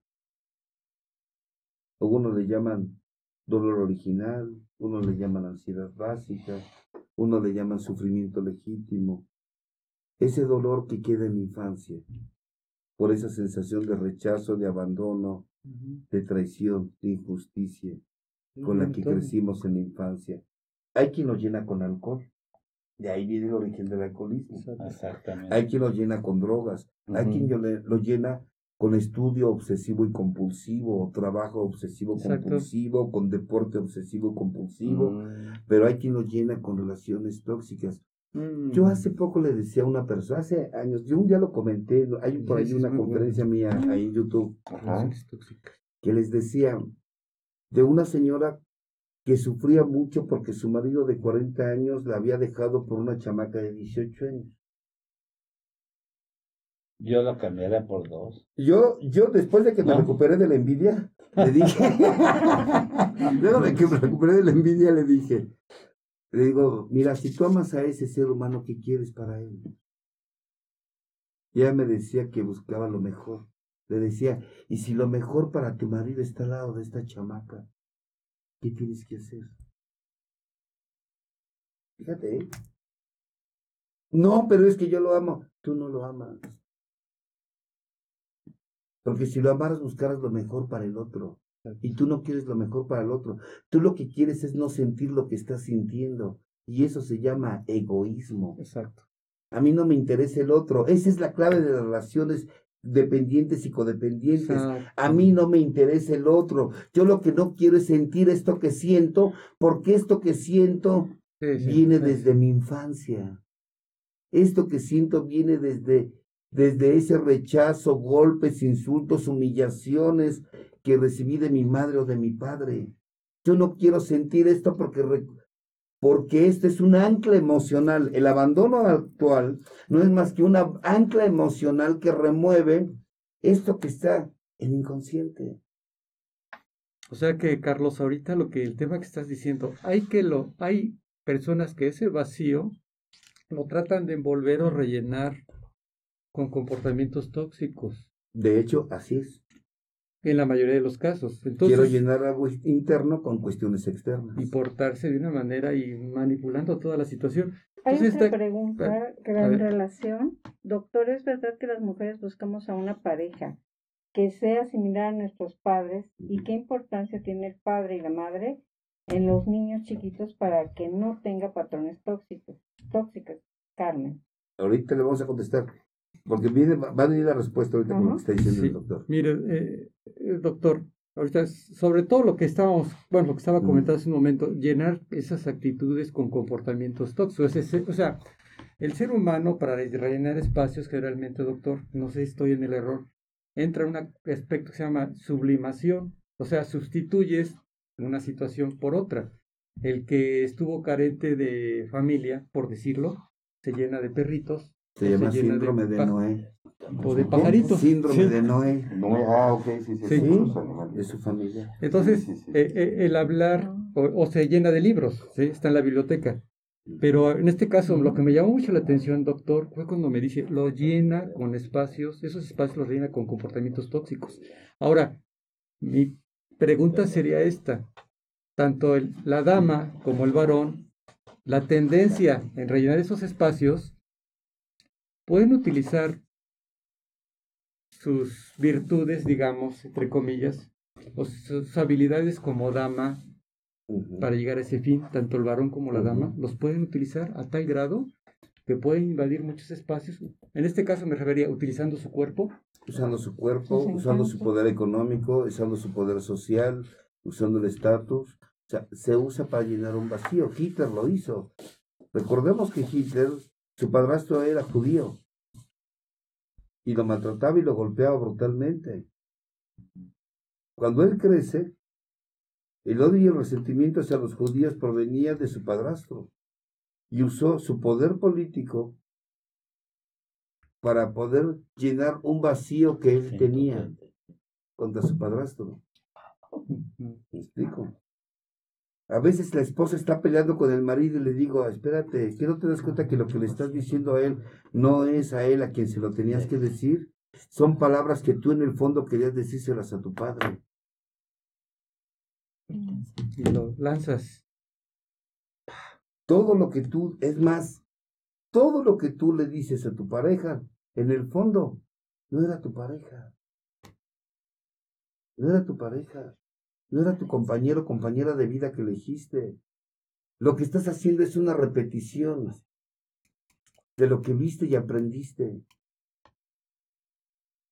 Por eso decía, John Bradshaw, que es un psicólogo norteamericano, menciona, cuando una situación del presente es similar a una experiencia del pasado que no ha sido trascendida, en el presente se produce una reacción en cadena Pero donde actuamos de manera desproporcionada. decía la cardióloga. Cuando la mujer internista, Pero no me. o el hombre lo deja su relación tóxica, destructiva, dependiente o codependiente, siente una ansiedad, angustia y una desesperación misma que sentía en su infancia cuando su papá o su mamá lo dejaban o la dejaban. ¿Me explico? Exacto. Cada que no se siente aceptada o aceptado por su mamá o por su papá, digo por su pareja, e inclusive por sus compañeros de trabajo, por sus profesores, por sus compañeros de escuela, vuelve a sentir esa sensación de rechazo que sintió en la infancia y actúa de manera desproporcionada, ya sea buscar a eh, complacer a los otros o correr o huir. Por eso, ¿cómo se resuelve un conflicto de dependencia y codependencia? No es una receta de qué hago con mi hijo, qué hago con mi mujer, o qué hago con mi relación, lo perdono, no lo perdono, se lo corto, ¿qué hago, doctor? O sea, no, no, Sí. atiéndete. Tú tienes serios conflictos desde tu infancia. Yo a veces los digo de esta manera y ahí no, va. no te preocupes, ocúpate. Sí, fíjense, te los voy a decir y ahí va, ¿eh? Esto lo he llegado a comentar inclusive en los grupos de 12 pasos. ¿Alguna vez le dijiste a tu padre lo que hubieras querido decirle como hubieses querido decírselo? ¿Alguna vez lloraste con tu padre lo que hubieras querido llorar como hubieses querido llorarlo? ¿Alguna vez le gritaste a tu padre lo que hubieras querido gritarle como hubieses querido hacerlo? ¿Alguna vez le dijiste, lloraste o le gritaste a tu madre lo que hubieras querido hacer, decirle o gritarle como hubieses querido hacerlo? Y la mayoría me dicen, no. Les digo, eso que no dijiste, que no lloraste y no gritaste, ¿dónde está? Aquí. Y mientras no hagamos consciente eso que está en nuestro inconsciente y lo saquemos, no vas a resolver tus vínculos tóxicos. Y entonces el paciente o la persona en una agrupación tiene que sacar ese dolor que está ahí guardado de su infancia. Se tiene que atrever, y voy a decirlo así, se tiene que atrever a mentarle la madre a su madre. Se tiene que atrever a mentarle la madre a su padre, sacar ese odio, enojo, resentimiento que tiene contra ellos. El problema es que viene aquí otra vez. Bueno, es que sí me maltrataron mi padre, mi madre, pero hoy que soy mamá y hoy que soy papá, hoy los entiendo. ¿Cómo, por qué fueron? A ver, sí, mamacita, hoy los entiendes, pero con esa niña de 6, 8, 10 años que fuiste, no lo entendía. Y esa es la que está lastimada. Se llama ego. Ese niño interior se llama ego y es el que te ha gobernado. Cuando la persona se atreve a expulsarlo, se atreve a hacerlo. Y hay un lugar, hay un terapeuta, hay una agrupación, o no sé, donde vayas, un círculo religioso, no sé, donde tú puedas sanar eso. Entonces, la vergüenza de odiar, fíjate, la vergüenza de odiar tanto, de ser un hombre y una mujer tan necesitada, se va a ir desvaneciendo. Vas a empezar a tener una paz interior. Vas a entender que esa que habló, que maldijo y que sacó ese odio y resentimiento, ya quedó atrás. Y entonces empezamos a relacionarnos o, tener un vínculo más sano. Empezamos a relacionarnos Dice Hermes Trismegisto, que es un místico iniciático, que decía, como es adentro es afuera, como es afuera es adentro, como es abajo es arriba, como es arriba es abajo. Tus relaciones con los demás no es más que el reflejo de cómo te llevas contigo mismo. Cuando empieces a amarte a ti mismo, cuando te enamores de ti, te guste lo que ves en el espejo, entonces podrás saber a la gente con amor y no por necesidad, no como objetos. Cuando te enamores de ti, cuando te guste lo que eres y lo que haces, porque muchas veces ni siquiera haces lo que quieres. Estudiaste la carrera solo por complacer a tu mamá o a tu papá. Estudiaste esto por complacer a esto. Haces esto por quedar bien con este. Es más, ni siquiera quieres ser ama de casa, pero ahí estás metida solo por complacer a tu tumor con ojos que con tal de que no te deje, estás ahí sumergida, viendo pasar los años. Y cuando te, te perdonas a ti misma, te enamoras, te empoderas de ti, y puedes ver esa mujer que está en el espejo, que ves todas las mañanas, ese hombre que ves todas las mañanas en el espejo, y te enamoras y te gustas, ya no estás buscando reconocimiento.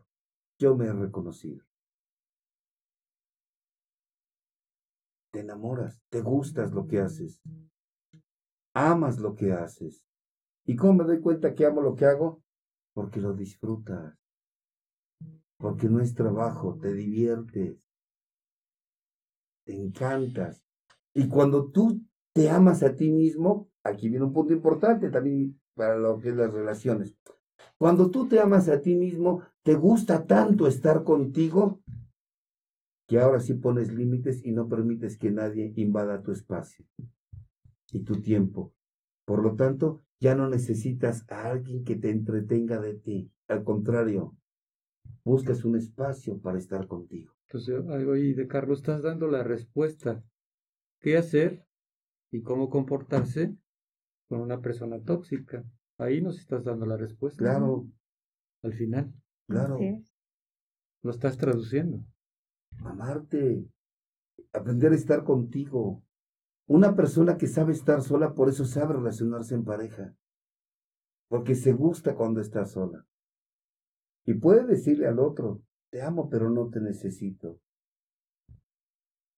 Si estoy contigo, soy muy feliz, pero si tú te vas, también voy a ser feliz. Porque mi felicidad no está sostenida en el otro ser humano, está sostenida en mí. Mi valor no está fincado en tus actos, en los míos. Mi confianza no depende de lo que tú hagas o dejes de hacer. Mi confianza, confianza, que es una fianza, una garantía. ¿Y qué es mi garantía? Mis actos. Mi confianza depende de mí, no de ti. Si tú andas de alegre, florido y carnavalero, celo. Lo que sí te digo es que mi confianza depende de mí, no de ti. Y un día que yo decida, me voy. Es más, no necesito encontrarte con otra para decirme voy. El simple hecho de que yo ya no esté a gusto contigo, me puedo ir. Aunque no te encuentre con otra. O aunque no te encuentre con otro. Porque somos libres. Y la libertad, una persona que vivía relaciones dependientes y codependientes, la libertad es un valor muy preciado que tienen las personas que se aman y que no valoran las personas dependientes y codependientes. Pero hay que empezar desde la raíz. ¿Y la raíz cuál es? La infancia. La infancia. Ahí Es está. donde se Sí, sí. fincan los valores. donde se fincan los valores, los principios, los patrones, los arqueotipos. Ahí está el. Sí. El alcohólico, de ello lo sabemos, no es más que un niño en cuerpo de adulto. Es un niño en cuerpo de adulto. ¿Y qué necesita? Como decía el doctor Carl Gustav Jung, cuando hablaba Jung del espíritu, que decía que era un, un neurótico, y él decía, un neurótico es un individuo que enfrenta los problemas de una vida adulta con pensamientos, sentimientos y actitudes infantiles en un cuerpo de adulto. Entonces, ¿qué hace? ¿Qué es un alcohólico? Es un niño en cuerpo de adulto. ¿Qué es un drogadicto? Un niño en cuerpo de adulto. ¿Qué es una persona dependiente o codependiente? Es un niño o una niña en cuerpo de adulto. Responsabilidades de adulto, pero tiene necesidades de niña. Necesidades de niña. Y un niño siempre necesita de sus padres. Maestro, ya se acabó el tiempo, desafortunadamente. No, Qué no lástima. Amigos, Queremos que regreses, por favor. ¿Es lo que me llevo o qué? No, aparte, que, que regreses y que nos hagas favor de regresar pronto, porque esta vez nos dejaste como tres años que no, Sí, No, porque se me escaparon, pero ya estoy aquí. Dos, ¿Tres años? Ah, dos años. que no venías. Qué bueno. Taza. Era tu taza, tu diploma, que- tu agüita. Sí, claro. Quisiéramos que cerrar este, este diálogo, que ya nos criticaron, ¿eh? que estamos con el celular, lo que pasa es que estamos viendo las Las preguntas. preguntas. y Exacto. ya, ya nos regañaron, que, que no te hacemos caso, Pero ellos sí. Claro No, que no. sí. este, eh, que no te hacemos caso, que, te, que es falta de respeto, que estamos con el, tenemos que tomar café también y que no, este, bueno, pues hay que ser, Parte del Eh, juego. es parte Claro. de Pues es que eres Eh, influencer, Roberto. influencer. Ya, pues sí, pues ya. Así va a Poli, ser. Poli Tapia ya nos regañó. Tus datos, Dali Carlos. Santos. Tus datos, por favor. No, pero es que él, él, él ya se dedica exclusivamente a dar terapias, cursos, talleres. Ah, talleres, y es un terapeuta profesional, exclusivamente Bueno, de hace su programa de radio. Programa de radio. Pero Ajá. yo, yo quisiera cerrar al maestro Escamilla con un fuerte aplauso. Quisiera que nos dieras la oportunidad de volver pronto, cuando puedas. Será un placer tenerte nuevamente. Doctor, Muchas gracias. por mí no hay ningún problema que se pongan de acuerdo estas dos señoritas. Sí, sí, sí, claro. Bueno, estas dos chicas, porque esta palabra chicas. ya también pasó a la historia. Has roto el récord nuevamente, llegamos a 145. Eh, volverte a tener con nosotros, Carlos, es un placer tenerte. Eh, Volviste a romper el récord, habías roto el récord de la historia del programa, otra vez hoy volviste a romper el récord con nosotros y quisiéramos que pues que regreses este mismo año si Dios lo permite No hay ningún problema, regresamos, pues se pongan de acuerdo y aquí estamos. aquí con Sai pero ya amarrarlo no por favor queremos que regreses ¿no? Claro que sí. este porque además aunque nos regañen no es parte de Mm. eh, es parte de y es parte de Y ahora la- ya vas a ser youtuber. Resiliencia. Ya vas a ser vamos- youtuber también. Y además estamos YouTube. ya con, ¿cómo ves ahora la, la cabina? Ya Más amplia, más muy amplia. equipada. Ya, ya, ya tenemos ahora un nuevo equipo que va a subir en, en toda- a todas las redes sociales, directo todo lo- el programa. Vamos a tener una nueva cámara que ya va a hacer nuevas este, tomas, Funciones, es exactamente Los- todo. los- Te están hablando desde Perú. Ah, sí, y este pues muchas gracias, gracias por que están aquí tus hijitas Sí, las dos son tus hijas. No, mi pareja es mi Ah, hija. tu, tu Ah, pareja y tu ah, hija. ¿Cuál es tu pareja? ¿Cuál es tu hija? Para saber. Ella es la hija, ¿no? Ah, No, mi pareja ella, es mi es? revés. Ella es tu hija. Sí, mi Es hija. que ya No, vino no, la tu hija la, la vez pasada, No, ¿no? mi hija. Sí, ya fue la que vino. Sí, la que Sí. pegada. Hola, ¿cómo estás? Gracias por estar aquí con nosotros. Ah, bueno, voy a hacer un taller en, en, en, eh, Corona, California, el 30, del 30 al primero de noviembre. Voy a estar en Corona, California, dando un taller. Eh, la información- Y 27 y 28 de noviembre en Yautepec.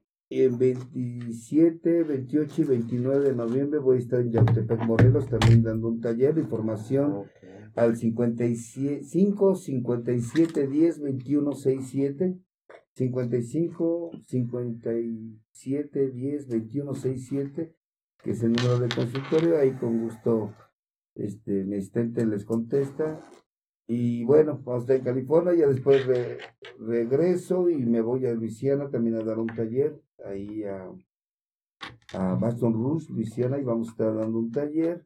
Ahorita este fin de semana me voy, pero me voy a otro lado, me voy a Carolina del Norte, voy a un temazcal con unos indios cheroques que me invitaron al ritual, aprender también de ellos y pues vamos a estar por allá. ¿Tiene un libro? ¿Tienes un libro? ¿Algún libro? No, no, no. no, no, no, ver, no, no es el momento. Mira, ya Arnulfito AR, ¿Qué dice? qué bueno que dejaron el celular por un momento para aplaudir. Felicidades, ya nos perdonó.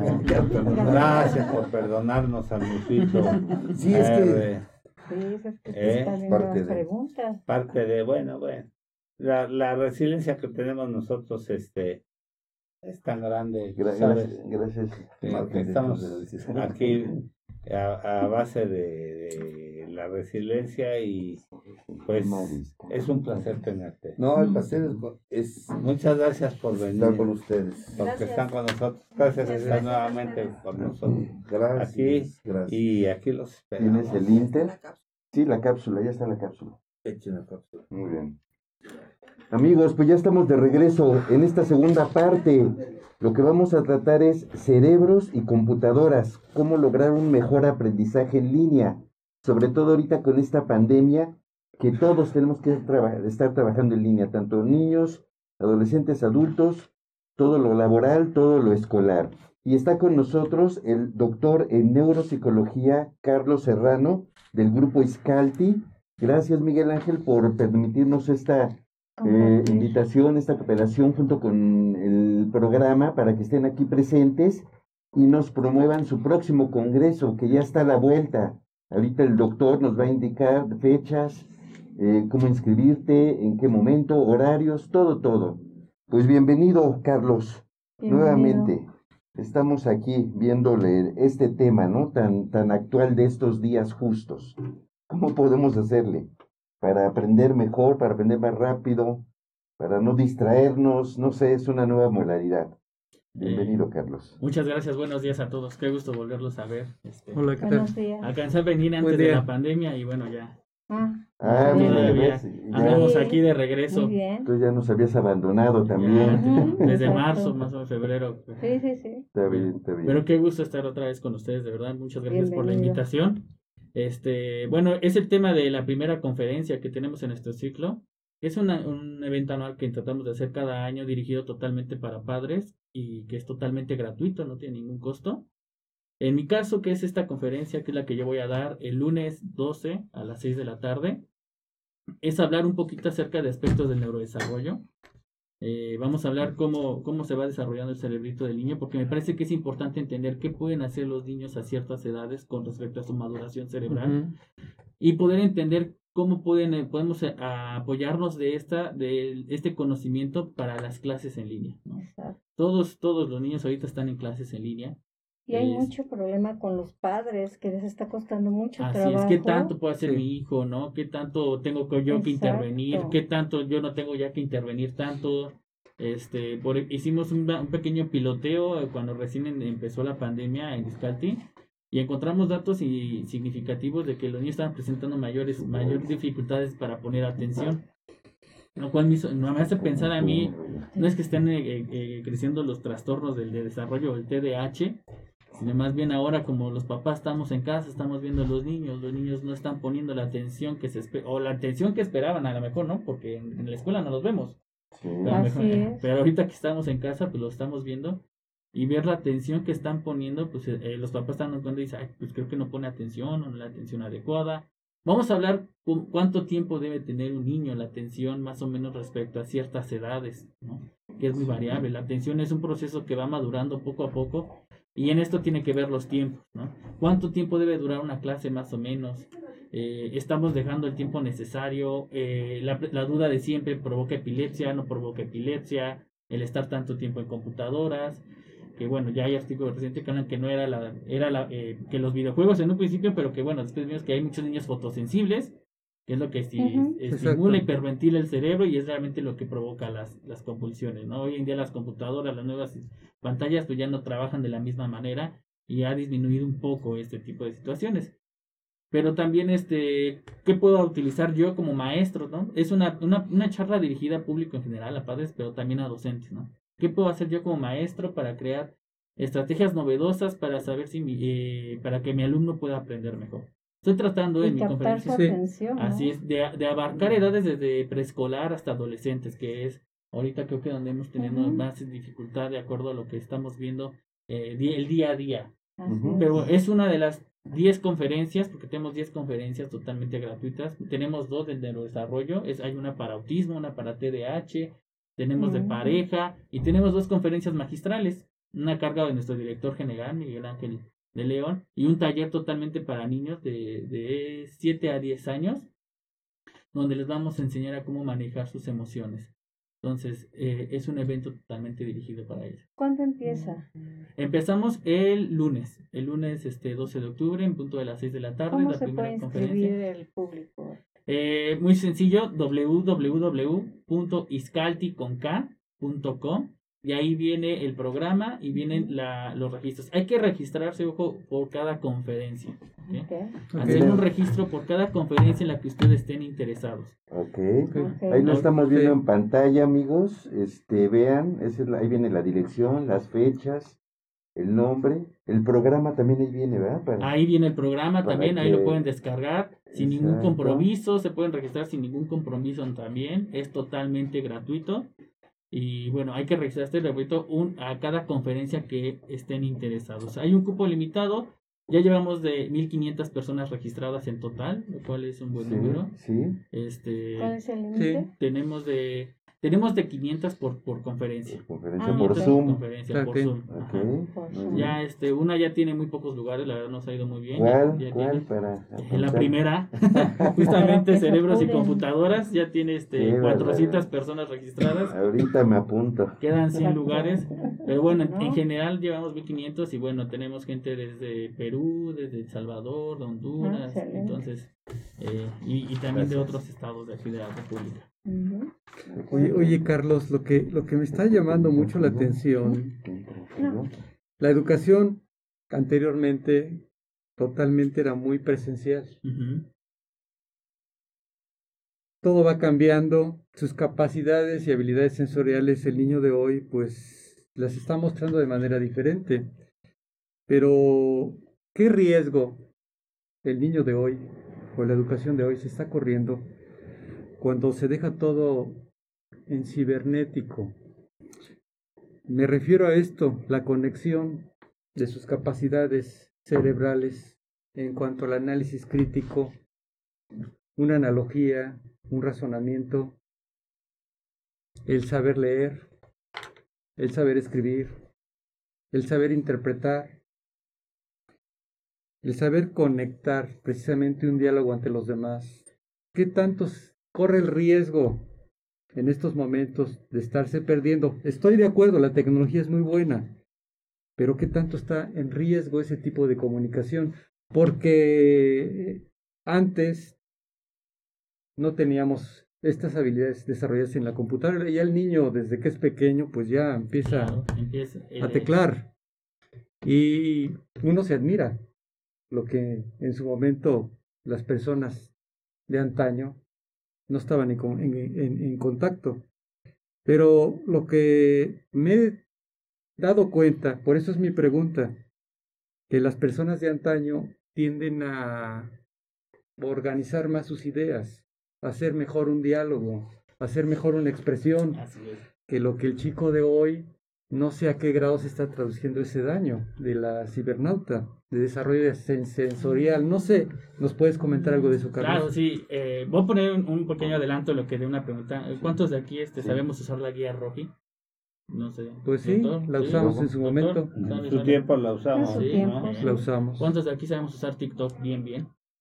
Eso yo No. nunca lo he No. usado. No, ¿verdad? Pero vemos ahorita a los niños de 5 años y qué Sí. tal TikTok y no manejan la guía Roji, ¿verdad? Ya se les olvidó, la ven y dicen, Sí. pues, ¿qué es esto, no? O no existe. Exactamente, ¿no? ¿Para qué existe está otro, están los mapas ahí virtuales también que ya fácil nos dicen. El cerebro, a mí me gusta verlo y me gusta explicarlo como una esponja. Ajá, el cerebro de un niño, cuando está creciendo, está generando redes, que nosotros le llamamos eso plasticidad o neuroplasticidad, ¿no? Que ah, hoy podemos hablar de eso como un hecho porque realmente es muy difícil incluso con las técnicas de neurociencias que tenemos medir realmente qué es neuroplasticidad, pero lo vemos, ¿no? Vemos cómo la gente recupera sus funciones después de un ictus, después de un daño cerebral, vemos cómo la gente logra eh, niños que les, eh, les tienen que diseccionar la mitad del hemisferio temporal que logran recuperar el lenguaje y nos habla de que entonces ahí hay plasticidad, neuroplasticidad. Entonces los niños cuando están creciendo están generando redes y yo lo veo es el cerebro es el cerebro es el órgano maravilloso que nos va a permitir adaptarnos a nuestro mundo en un futuro. El niño se está generando esas esas redes para que en un futuro él pueda adaptarse a su a su vida que le va a tocar como adulto, ¿no? Ya como adultos tenemos plasticidad todavía, pero claro, ya no es igual que la de un niño, porque nosotros ya estamos en esa etapa adulta, ya maduró nuestro cerebro, ya incluso después de cierta edad hay un declive cognitivo que es normal y una degeneración neuronal que se- ustedes saben que es normal en todos, pero el niño está, está creciendo con esto, este mundo que ahorita les está rodeando. Que dicen muy interesante, doctor. Eh, estudios dicen que por- algo que no cambia porque somos una especie No, es nuestra pero capacidad intelectual, por ejemplo. El CI total es de los que menos va, eh, de lo que menos va a variar. ¿Por qué? Porque somos una especie y como especie tenemos ese cerebro que nos va a permitir a nosotros comportarnos, digamos, como un homo sapiens, lo queremos ver así, ¿no? Como personas que, humanos que somos, ¿no? Ajá. Pero también cada cerebro, dependiendo de dónde esté en su ambiente, va a crear redes de acuerdo a lo que necesita para sobrevivir en ese momento.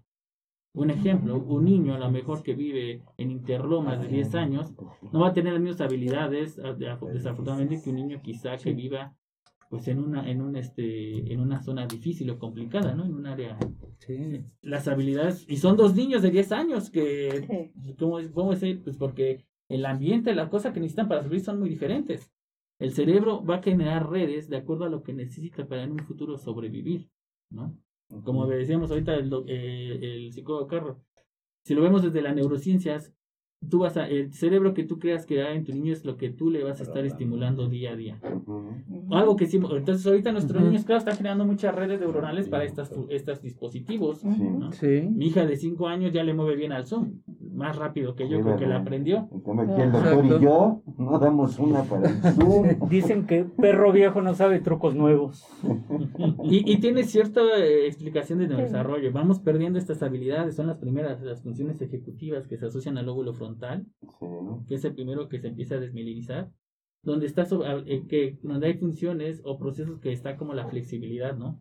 Que es de las primeras que perdemos, la capacidad de cambiar nuestra conducta Dependiendo de diferentes cosas, ¿no? Por eso de repente cuando somos más grandes nos volvemos muy tercos con algunos procedimientos, ¿no? Y nos dicen, abuelito, pero lo puedes hacer así. No, no, no, no, no, yo siempre lo he hecho así, así le voy a seguir, ¿no? Sí me Ajá. funciona, sí. Estamos de acuerdo. Porque es parte del neurodesarrollo y vamos, van cambiando. Los niños van a tener su neurodesarrollo, que eso no va a cambiar, pero claro que ahorita están eh, generando nuevas redes dependiendo de los estímulos que están recibiendo. Un ejemplo, hay un estudio que habla de que el aislamiento sí eh, dificulta eh, alterar, no alteraciones, modifica las redes neuronales implicados en, en la socialización, ¿no? Ahorita, por ejemplo, lo que sí podemos decir que los niños están quizá teniendo un poquito menos estimulado es la Exacto. capacidad de socializar, que eso es algo que adquieren totalmente en el colegio. Sí. Y ahorita se ha encontrado que, que sí, cuando los, los eh, seres vivos se aíslan, se ha encontrado a través de estudios de imagen, estas redes son diferentes a personas que han, eh, que han estado en grupo. Entonces, eso sí es algo que podría estar modificando, pero que podemos buscar formas de que el niño siga socializando aún no O sea, eh, o sea, el riesgo que con, con lo que estás interpretando ahorita, el riesgo que se corre en estas generaciones es que no seamos seres más sociables y seres colectivos. Que Como ahorita no que estamos nos en grupo, ¿no? en un Ajá, grupo de trabajo. ajá, O sea, exactamente. no saber trabajar en grupo, en equipo. Ese es el riesgo que se está corriendo. Así es. ¿Y eso cómo?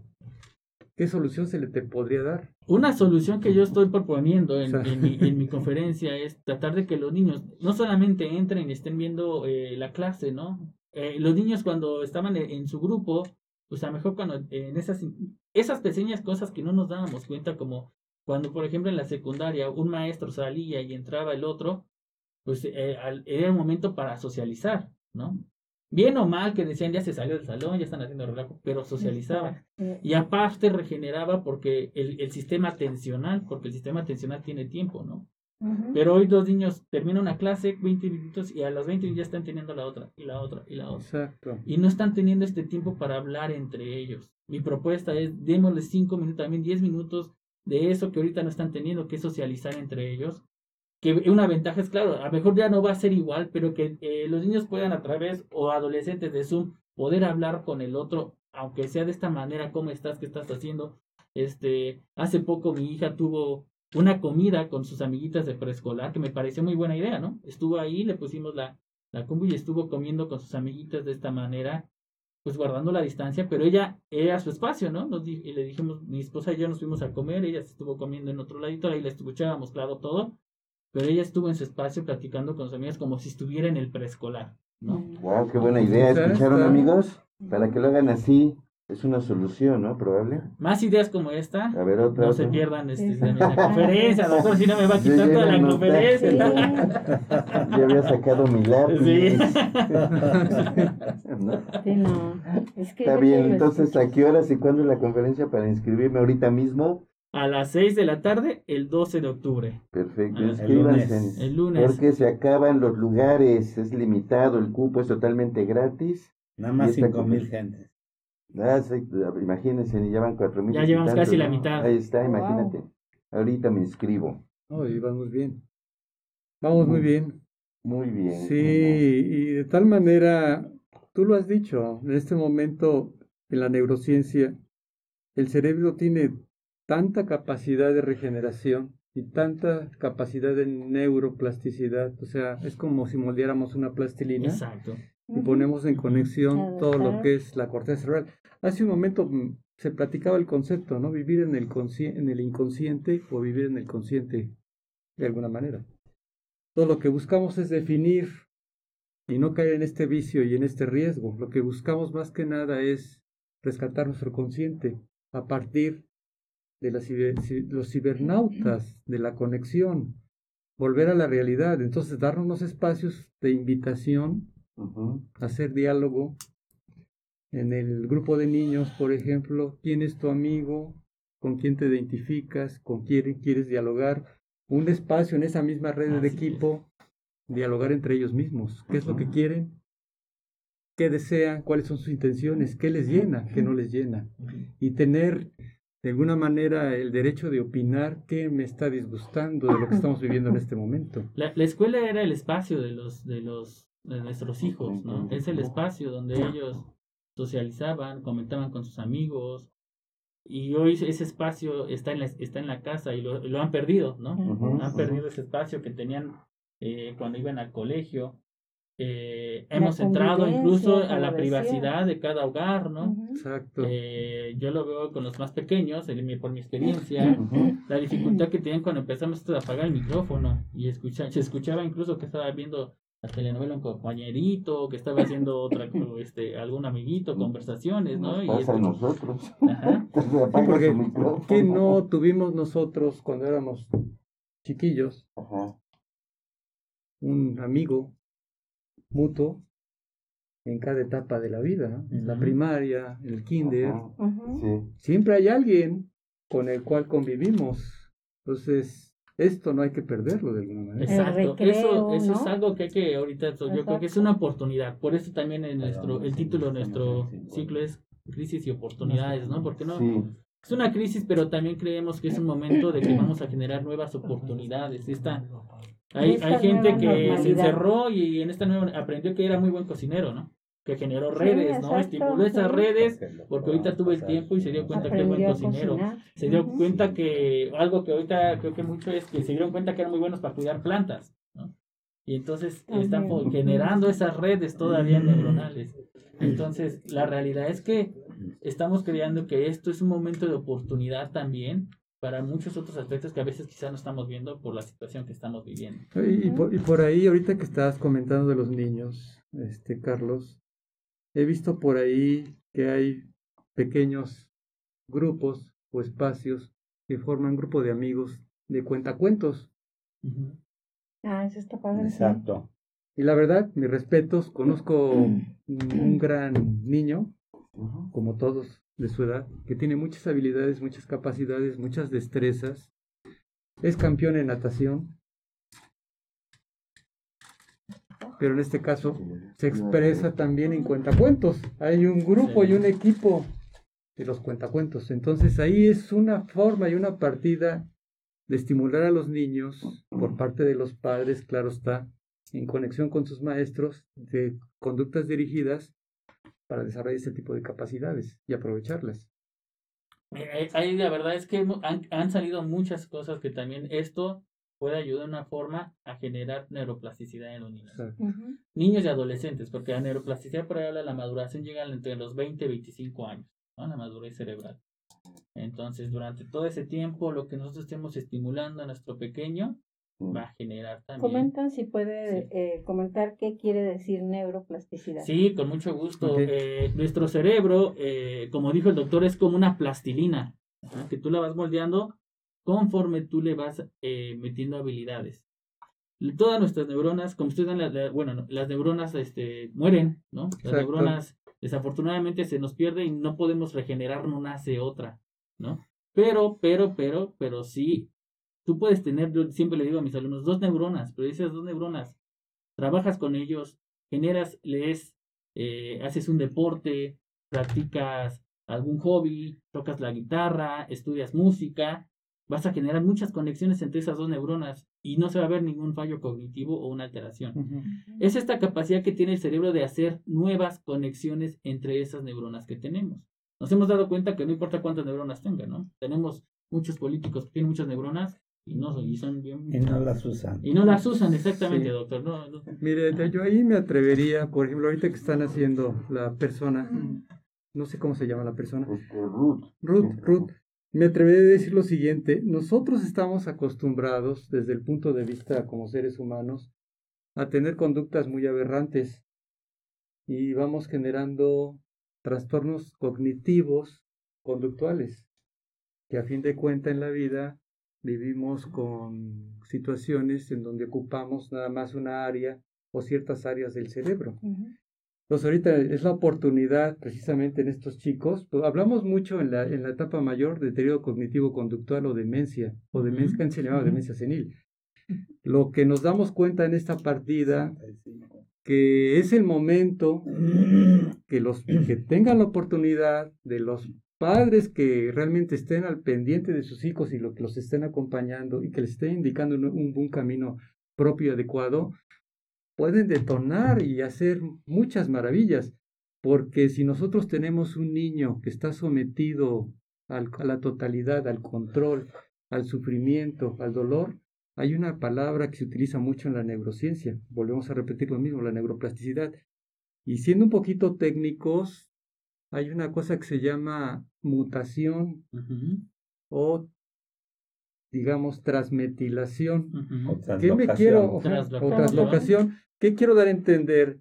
Que depende de tu estado de ánimo. Ya está comprobado ahora en la neurociencia, Carlos, si no tú nos, nos, este, lo desmientes. Está comprobado que si un ser humano, sobre todo un niño, en estas condiciones de crecimiento y desarrollo de sus habilidades, se le trata de una manera no propia y adecuada, inmediatamente esa, esa neuroplasticidad, esa capacidad de desarrollo se va a limitar. Exacto. Entonces, cambiar, que es tu invitación y lo que están haciendo ahorita el grupo Fiscalti, es invitar precisamente en turnar estas habilidades y, y aprovecharlas, en lugar de dar sufrimiento a un niño, hacerle una invitación, precisamente para que desarrolle esas capacidades y no bloquee todo ese sistema neuronal. Exacto. Eh, desde, em, eh, desde antes no era muy estimulada esta parte socioemocional del cerebro, porque hoy en día se ha descubierto que hay estructuras implicadas en la parte socioemocional, ¿no? Qué, qué interesante. Nuestro cerebro tiene áreas que están ahí que nos va a permitir a nosotros crear un buen grupo, tener las habilidades para socializar, tener grupo, ¿no? Desde entender la metáfora, entender y antes esta cuestión emocional, ustedes saben, la emoción es lo primero que se desarrolla y lo último que se va a desarrollar es esto, ¿no? La parte frontal. Entonces, cuando los niños son pequeñitos, pues se rigen totalmente por sus emociones, ¿no? Pero nos, nos enseñaban a bloquearlas, ¿no? Anteriormente lo que decíamos, ¿no? No te pasó nada, no llores, los niños no lloran, aguántate, ajá. Ese macho. Ese macho, ajá. Y eso, eso está generando redes en el cerebro, claro, está generando plasticidad, está generando conexiones que un día el niño del futuro lo va a usar. Es aprendizaje, ¿no? Todas esas conexiones que bajan son, crean aprendizajes que en un futuro el niño lo va a usar para sobrevivir para su vida cotidiana, para su adaptación. Carlos, en un momento determinado, lo que está pasando en nuestro país, claro, es consecuencia de una situación, puede ser en nuestro país o a nivel mundial, pero sobre todo los países de tercer mundo, ¿no? Que le llamamos. Desafortunadamente a veces no, no, no se habla por ahí, no sé tú qué opinas, que el riesgo que estamos corriendo, al mismo tiempo hay un gran beneficio, pero el riesgo que estamos corriendo es que entre el, el, el 60% de una población con escasos recursos no tienen acceso a este tipo de, de comunicación, de, las, de ser cibernautas. Se está viendo ahorita en los escolares. Entonces, ¿ahí qué les dirías a los padres? Porque en ocasiones no pueden tener ni siquiera una laptop, simplemente un celular para toda una familia. Totalmente de acuerdo. Eh, eh, eh, es una ¿Qué se haría ahí, Carlos? Es una, ¿Cómo se manejaría? Hace poco incluso vi una foto de una compañera de una mamá en la esquina enseñándole a su hijo, ¿no? Ahí con los apuntes. Este, mis respetos, porque eso nos enseña que, que cuando tú quieres o buscas, puedes hacer algo, ¿no? Para tratar de enseñarle a tu hijo lo mucho o poco que sabes. Por eso yo sí creo que sí va a haber una diferencia entre aquellos niños que están teniendo oportunidades de todos los días conectarse a aquellos que nada más están viendo la televisión, porque no hay esta retroalimentación, maestro, que sea en línea sigue siendo importante porque modifica, ¿no? No es lo mismo que tú veas y copies a que el niño lo interiorice, lo procese y quede almacenado de diferente manera, ¿no? Otra, otro, voy a dar otro tip para que lo apunte ahí. Hay que buscar actividades multisensoriales para los, para los adolescentes y los niños. A ver, tú te vas a quitar la chamba de este... No, ¿eh? Multisensoriales, ¿qué es ¿Qué me refiero con esto? Nuestro, nuestra área de la memoria está conectada con el olfato, Ajá con incluso muy rápidamente con el oído, con el tacto. Entonces, mientras el niño aprenda, por eso esto ha, sido el aprendizaje significativo, ¿no? Que lo viva el niño, porque a lo mejor no se va a acordar bien de la definición entera, pero va a entender el concepto porque lo vivió. Y le va a traer un recuerdo de que estuvo feliz, ¿no? De que a lo mejor si la maestra, eh, eh, vamos a ver este, el espacio, ¿no? Y todos se van a disfrazar y van a ver cómo le hacen, ¿no? Y a lo mejor la niña después va a decir, ah, sí, cuando me disfracé, papá. Mm. Y crea una mejor recuerdo, una, una memoria más fuerte. Por eso siempre recordamos a las exnovias que nos patearon y nos dejaron y hasta cómo huelen, ¿no? Porque está ahí la emoción y aparte la, es multisensorial, ¿no? Pero también recordamos el día que nació nuestro hijo, nuestra hija, y cómo estábamos, cómo olía, ¿no? Porque es una experiencia multisensorial. Ahorita, aún, aún donde estamos, creo que se podemos hacer los maestros muchas actividades para crear experiencias multisensoriales, ajá, creativas, ajá, que eso es, genera un mejor aprendizaje en línea. Amigos, desafortunadamente se volvió a acabar el tiempo. Pues agradecemos a todos, realmente el día de hoy estamos muy contentos, qué bueno que participaron, no saben qué gusto, rompimos récord de cibernautas, Gracias por todas esas compartidas, por esos likes, por esas campanitas activadas. Por favor, síguenos en todas las redes sociales. Agradecemos a todos nuestros compañeros, al equipo de producción, como siempre. Los esperamos la siguiente semana. Viene Alexa, Alexa Canales. Ah. Saludos, su socia. hablar de un tema de nutrición, hablar de un, algún, alguna tienda online. Todos los esperamos también a la misma hora. Y además, Alexa eh, y la Fundación Roberto Canales se vuelven patrocinadores para el nuevo equipo de video, que va a haber una cámara impresionante que ya nos va a dar facultades aquí para la transmisión. Eh, ya va a haber una cámara súper. Para los clubs ups, Ah, sí, sí, para sí, los sí. likes. Se Exacto, vuelven para las selfies. Se vuelven patrocinadores amorosos de Wow. este, por, por, por la labor y gracias a Sai, gracias a Jesús, a Alex, que son nuestro apoyo. Vamos a estrenar camisetas del, para el staff. Ah, Vamos a estrenar unos este, Yo soy talla mediana. Cubrebocas. como los que hacen Ya soy Mercedes mediana. Benz, De cubrebocas. de cubrebocas y tazas nuevas Ah, excelente. también. Y este ya están en proceso. Wow. Y nada más me gustaría que pusieras este Jesús lo de Nútrete. Gracias, Carlos. Charlie. Gracias, No, gracias, Carlos. por todo, ¿eh? Muchas gracias. Gracias, Gracias a Miguel, Carlos Serrano. Muchas gracias. Gracias. Me gustaría tomarme unos minutos para hacer énfasis en lo importante que es mantener un peso saludable, ya que como nos los ha confirmado la pandemia, aquellas personas con sobrepeso o obesidad estarán más expuestos a cualquier tipo de enfermedad. Es importante recordar que nunca es tarde para mejorar nuestros hábitos alimenticios y podemos empezar con pequeños cambios que traerán a nuestra vida grandes diferencias, como empezar a buscar cambios en el consumo de productos habituales no tan saludables, pero por productos saludables.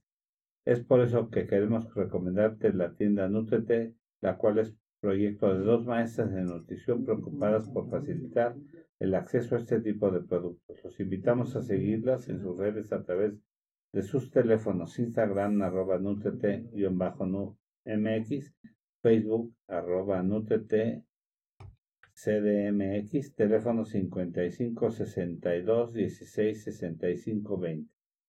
Y amorosos patrocinadores del programa Salud para Todos Radio Online.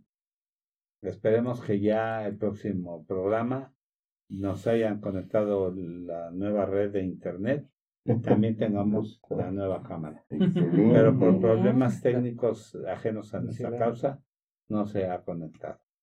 Gracias, gracias a toda la gente que nos hace el favor de escucharnos y que tengan un excelente día y un mejor fin de semana.